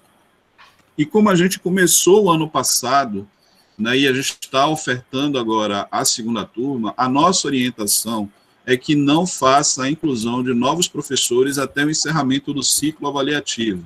Quando publicamos o edital, nós ainda não tínhamos essa informação. Né? Essa informação veio imediatamente depois da publicação do edital. Então a gente ficou meio travado, né, esperando para ver o que aconteceu, e a gente teve reunião do colegiado na semana passada, e o deliberado foi exatamente isso. A gente precisa indicar para vocês, nesse próximo semestre, um orientador, porque faz parte do processo da matrícula de vocês. Esse orientador vai assumir a orientação de vocês por um semestre. No semestre seguinte, a pessoa que você escolheu e que o programa tem condições de lhe indicar, assume a orientação que, e não há nenhum tipo de impedimento de que você faça o processo agora de acompanhamento. Na verdade, o credenciamento vai ser feito da seguinte forma. Ingrid escolheu Marcelo, a gente vai credenciar Marcelo como orientador e o professor credenciado como orientador.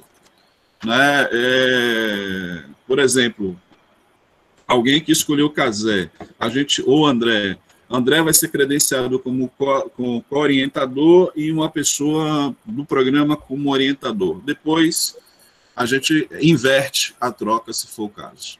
Aí não há prejuízo para o programa, nem há prejuízo para vocês. Nesse sentido, podem começar a estabelecer as relações de orientação. Na relação que vocês me passaram aqui, faltou a indicação de orientação de. A Bruna está aqui, Laila. Beleza. Mais alguma questão?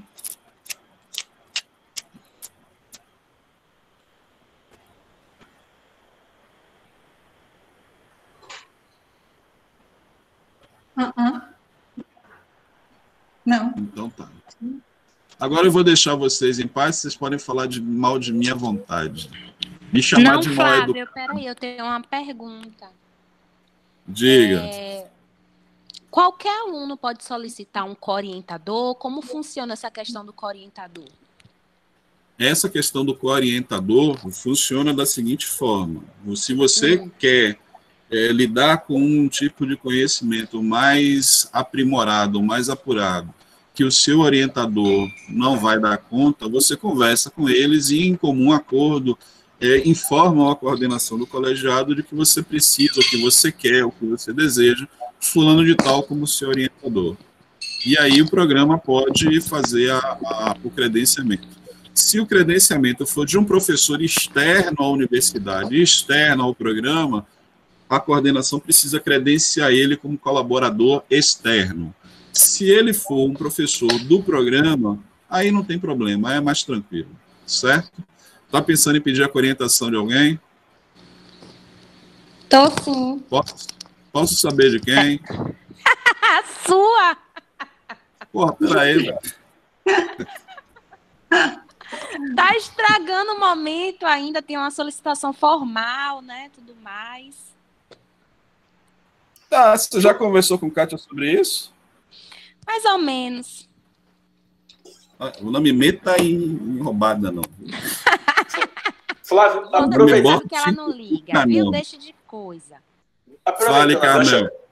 Aproveitando o gancho de Luciana, assim, é, isso é hum. a questão que eu tenho em relação ao meu projeto. O meu projeto é um tripé literário. Eu tenho um, a conexão brasileira, no caso baiana, via Jorge uhum. Amado, uhum. tenho a conexão portuguesa. Eu tenho um problema com relação à África. E eu, durante o processo seletivo, você, nas conversas ali, você me falou que tinha uma professora que, tem, que é da área de literatura africana, mas só que ela é radicada em letras, não é isso? É, ela poderia... Não, a professora, a professora Inara, ela é uma professora, ela é, assim, uma das principais entusiastas do programa, né, ela se dispôs desde o primeiro momento a colaborar conosco.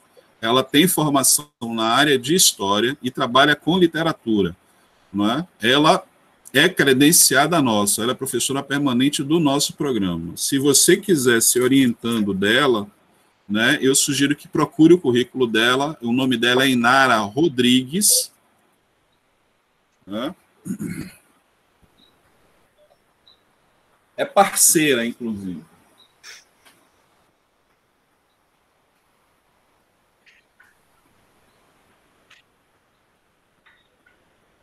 Tem uma coletânea, porque a gente publicou junto em 2012 sobre, sobre Jorge Amado. A gente organizou em 2012, eu, Laila e ela, o colóquio 100 anos de Jorge Amado. E saiu uma coletânea de livros, de textos sobre essa, esse, esse congresso. Ela é uma pessoa extremamente credenciada, é talvez a professora mais produtiva do nosso grupo. Então você estaria bem. Ok, ok, ok. Ok. É, na verdade, minha tá opção por César. Desculpe, minha opção por César é porque, como ele, eu conhecia ele, não conhecia nada, ele só, você só falou essa conexão aconteceria se eu tivesse aí, no caso, as aulas presencial. Foi o que a gente ficou de conversar. Ó, quando você chegar, eu vou te apresentar ela e, de repente, ela pode ser a conexão literária que você precisa.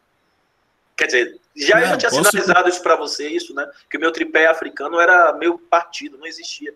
Porque não tinha. Eu só conheço alguns, eu conheço Pepetela, conheço muito pouca, mas que não tem. Pepetela é antes, né? É antes do meu período de recorte, então não me ajuda pensando nos livros dele. Então, é antes ou depois. Não seria um período que me interessaria, digamos assim. Não é que não me interessa. Me interessa enquanto leitor, mas não do ponto de vista da pesquisa. Certo. Aqui, não sei se vocês estão conseguindo ver na tela aí. Não, né? Não. Tá, eu acho que eu não consigo. O nome dela é Inara de Oliveira Rodrigues. Vou escrever aqui do lado.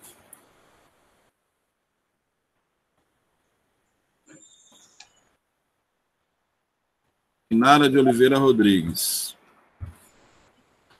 É, eu já com essa lista aqui, a gente vai tentar compatibilizar o que é possível do que não é. A respeito de Robson, né, você pediu Kátia. É um bom nome, conhecedora de Tabuna e Regueira, né, nos dois sentidos. Mas eu queria te recordar que, te recordar não, te informar que o professor César pediu sua orientação. Pronto, lá na entrevista mesmo ele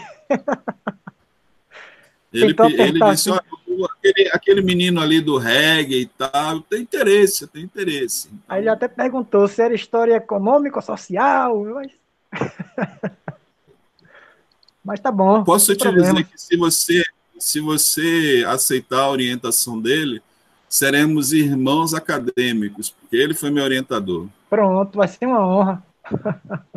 A honra vai ser toda minha. E vai ser irmão intelectual de Kátia também, viu? Será único Pronto. que ela não vai reclamar.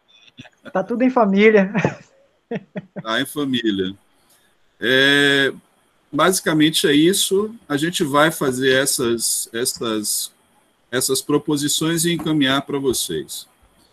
E aí, dona Luciana, moça do Cabo de Vassoura, a gente já pode estar liberado? Já, já pode. Então, tá certo. Valeu, tá. obrigado para vocês. Beijo, a gente, gente, se encontra na quarta-feira. Né? Carmoli, me mande esse negócio que vocês fizeram aí. E se vocês não se importarem, se não for ofensivo, não tiver nada assim meio cinza, meio. Você tem participação aí, é boa, cara. Dá o um vídeo aí, olha aí, tem um vídeo aí, você participa. Cadê, velho? Vocês não viram essa parte, não, velho? Essa é a parte mais divertida. Luciana mandou o link aí, cara. Foi eu que coloquei Luciana. aqui um pouco do áudio. Luciana mandou o link aí pra você, cara. Tá aí. Tá aí Michael assistiu, gente? Não sei, acho que ele ninguém. Acho que só é menina, não sei se. Gente, assiste aí, pelo amor de Deus. É um grinha no Chrome, né? Deixa eu ver. Vai assistir agora. Muito bem. Grande encontro. Compartilhar.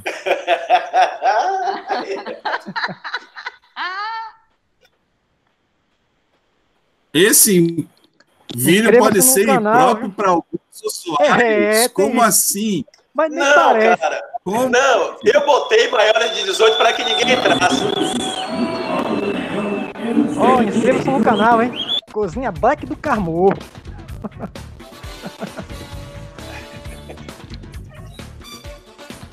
Quem é essa? Gente, gostaria de propor encontro. Que tal? Vamos bater um papo, jogar conversa fora, é tomar café, tá? Quem sabe uma cerveja até uma pizza. Os convidados. Doodle, manda áudio para eu aprender a pronunciar. Tenho certeza de que só mais um basta. Só mais um besta do grupo. Espero que não apareça ninguém. Morro de medo de falar em público. Trava!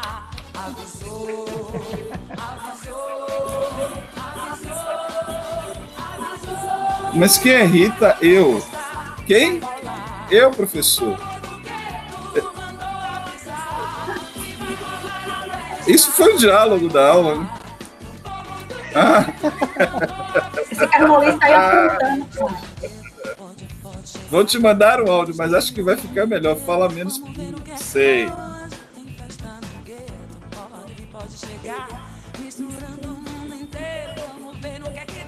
Quem é? Bateu onda. Fernanda, Fernanda, Fernanda. Ah, estou aprendendo muito com vocês. Super inscrita, amei, kkkk. Essa é de menor do grupo, é? Essa é Ingrid. Meu e-mail não está cadastrado no seu. Tá certo. Dormundo. Dá para reconhecer pelo brinquinho.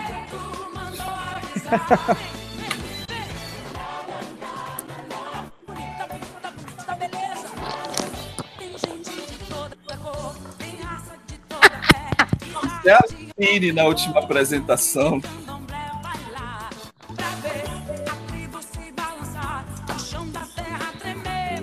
Stuart Bahia.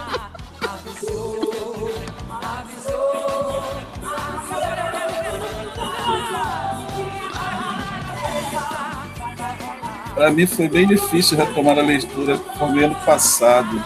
Zero eu gosto, mas não suporto lavar panela. Quem é essa pessoa? Nathalie. Gente. Já estão inscritos, viu? Sim, senhor. Agora tem que fazer receita aí nesse canal, viu, Carmo? Cadê Michael, gente? Cadê Michael? Calma, espere. Gente, vou dizer que, é, que também sou convidada.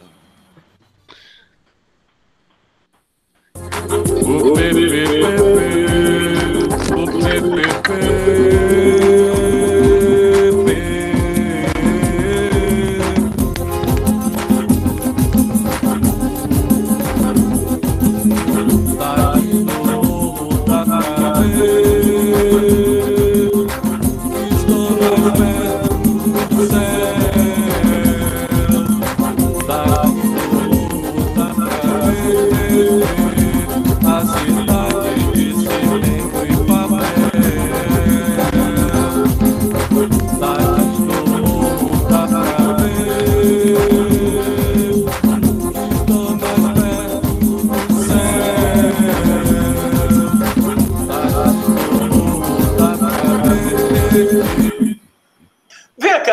mãe de Fernanda não é. A mãe de Bruna não é Rita, não?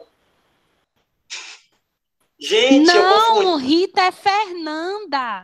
Caramba, eu é troquei. Fernanda. Ih, rapaz, eu troquei Fernanda com Bruna. Eu achei que era Bruna. Que mole. Ih, Bruna, me desculpe. Mas a, mas, a, mas a questão é que Fernanda também entrou com, com o telefone da filha. Vixe, sabe que na minha cabeça era o seguinte: Fe- Bruna tava com, com o celular da mãe. E na minha cabeça a Isso. mãe dela era a Bruna. Aí Não, a, mãe, a mãe Rita. Aí assim, o diálogo era você, quem é Rita? Aí ela, eu. Mas eu quem? Eu, professor. Pra mim, a diálogo na minha cabeça era eu, Bruna, professor. É porque eu tô com o celular da minha mãe. Xiii, rapaz, eu Mas confundi. teve isso também. Teve, mas só que não é Bruna. Teve, Mas só- teve. teve isso, mas só que essa Foi pessoa foi. Bruna. Também teve isso? Foi. Teve, só que Bruna tava com outro contato. Era um Ah, contato masculino, inclusive. Ixi! Ih, ah, o diálogo existia, É, mas a, a- Eu acho, eu acho que era Gabriel, alguma coisa do gênero. Gilberto. Era Gilberto. Mas quem é Gilberto? Ih! Ô, Bruna, me desculpe! Bruna não tá aqui, não. Gilberto. Mas assim- Quem é Gilberto? Eu. Bruna professor. Barra Gilberto. É eu quem? Tipo a Ana Karina que não apareceu aí, né? Exatamente, mas assim, eu queria fazer só uma pontuação com relação a isso, cara. Como essa questão, a gente fica discutindo a questão do racismo, da, da questão negra, não sei o quê. Assim, a menina mais fácil de achar foi a Aline. E Mas Michael, que é o Batista Antônio, a, a- a pessoa, é, a- o íconezinho, o desenho mais fácil de achar foi de Aline. E de Michael, Sim. que bateu instantaneamente em função do cara cantando. Pe- negros, corrigiu. né? asiáticos, O ícone mais fácil. Esse negócio de a pessoa mais fácil, eu não gostei, não. foi o ícone. Não serve Pô, Aline, me desculpa. Até porque, até porque de fácil essa figura não tem nada, né? Mas, é assim, você não me convidou para mais festa difícil. de aniversário. Tô de mal. assim, é, Michael, eu sei que parece Belmarque, mas assim, eu vou dizer a questão. Um, eu, eu procurei por Rastafari, Rastafari, apareceu aquela, era, eu não consegui. Eu tive que enegrecer várias pessoas. O seu ícone era o único não editável, eu não conseguia enegrecer. Eu não desenho um ó com copo, cara, eu não sei desenhar. Todo mundo pensa assim, ah, se eu pudesse voltar, se eu tivesse um, um dom, o que é que você gostaria de ter? Eu gostaria de saber desenhar. Eu não sei. Se eu soubesse desenhar, eu faria. Por exemplo, eu tive que enegrecer Bruna, eu tive que enegrecer um pouco Fernanda, eu tive que. Fernanda não. É, Bruna, é, Fernanda eu mudei um pouco o tom da pele. É, Bruno, é, Robson, eu tive que enegrecer, mudar o tom da pele, e eu também, ou seja, essa questão dos ícones é impressionante como não tem asiáticos, não tem negros. Índios nem pensar, tem sempre europeus. Mas enfim, a parada tá aí. Vou embora que eu tenho que pegar minha irmã. Beijos e queijos para todos. É, eu posso colocar isso, eu posso colocar esse vídeo lá no Instagram do- da turma, do programa. Peça autorização da galera aí, velho. Peça a autorização da galera. Não tem o nome de ninguém? É, velho, Flávio, me adiciona lá. Só a gente que sabe a resenha.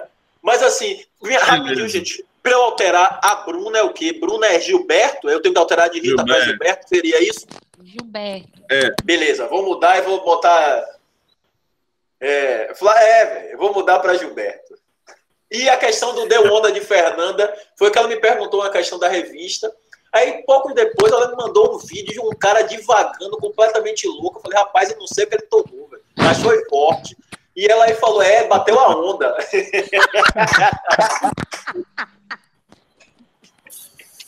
Mas, Beijo, Luciana, você... e meninas. Luciana, você quer que eu te é, adicione aqui no grupo? Você não está adicionada, filha? Ah, no do Instagram. Isso. Não, eu tô com outra conta. Viu? Eu fiz o convite. Aí... Antes ah, eu tava. Ver aqui. Eu tava com Luciana Santiago, agora é Luciana Baldoino. Baldoino, tá certo. Isso, viu? Baldoino. Segura é. aí pra você me conversar essa história direito de, de orientação aí. Tá bom. Seguir de volta. Estou seguindo. Bahia, beijão, velho. Obrigado aí pela apresentação. Valeu, Foi massa, Flávio. viu? Valeu. Valeu, querido. O celular já está descarregando. 20% aqui. Galera, valeu aí. Meu boa tá semana. Até o Valeu. próximo encontro. ok, ok. Veja aí se já foi, por favor. Deixa eu ver aqui.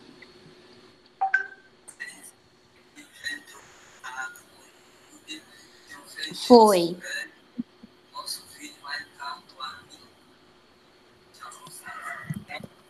Beleza. Então, Obrigada. Luciana, me conte aí como é que é essa história. Da orientação? Isso. Ah, então, professor, estava pensando é, em relação ao viés econômico, eu queria discutir um pouco mais sobre portos.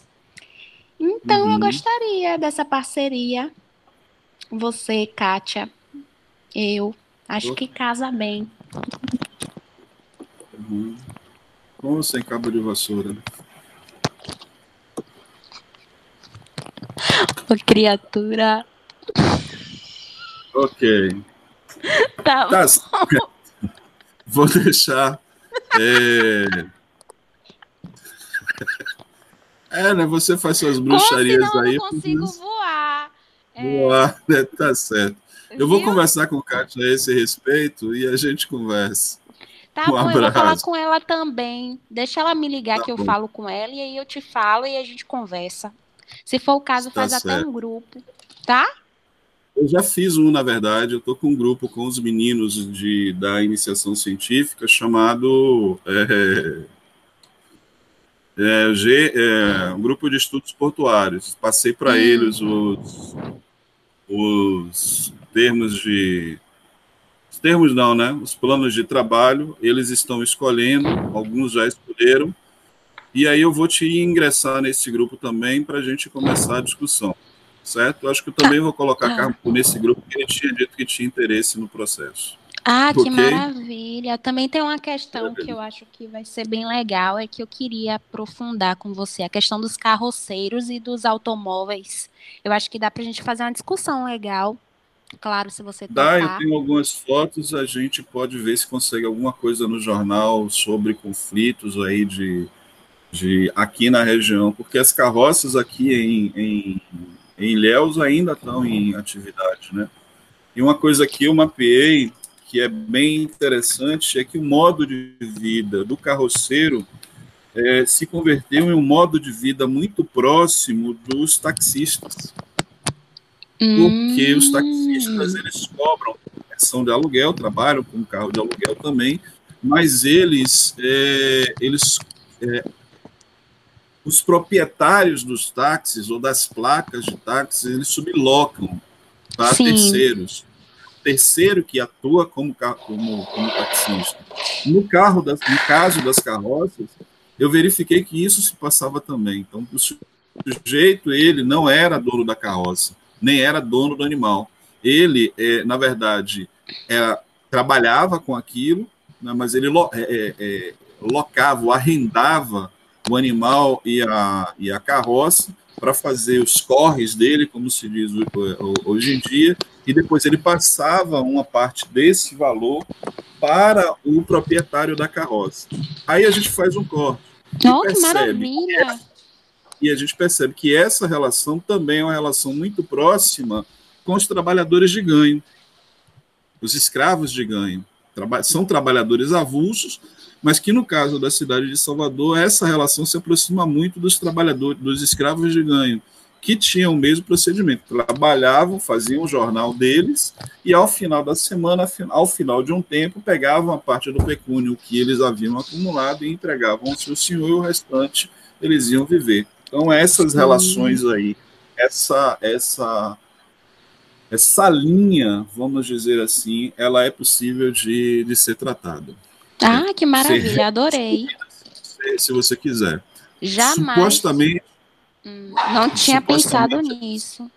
Supostamente é possível é, você perceber a mesma coisa com os caminhoneiros sim, né, e com outros, outros, outras categorias automotivas.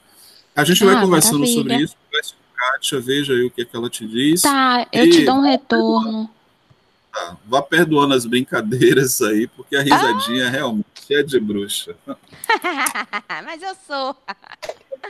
Tá. Beijo. Valeu, professor. querida. Obrigado. Obrigada.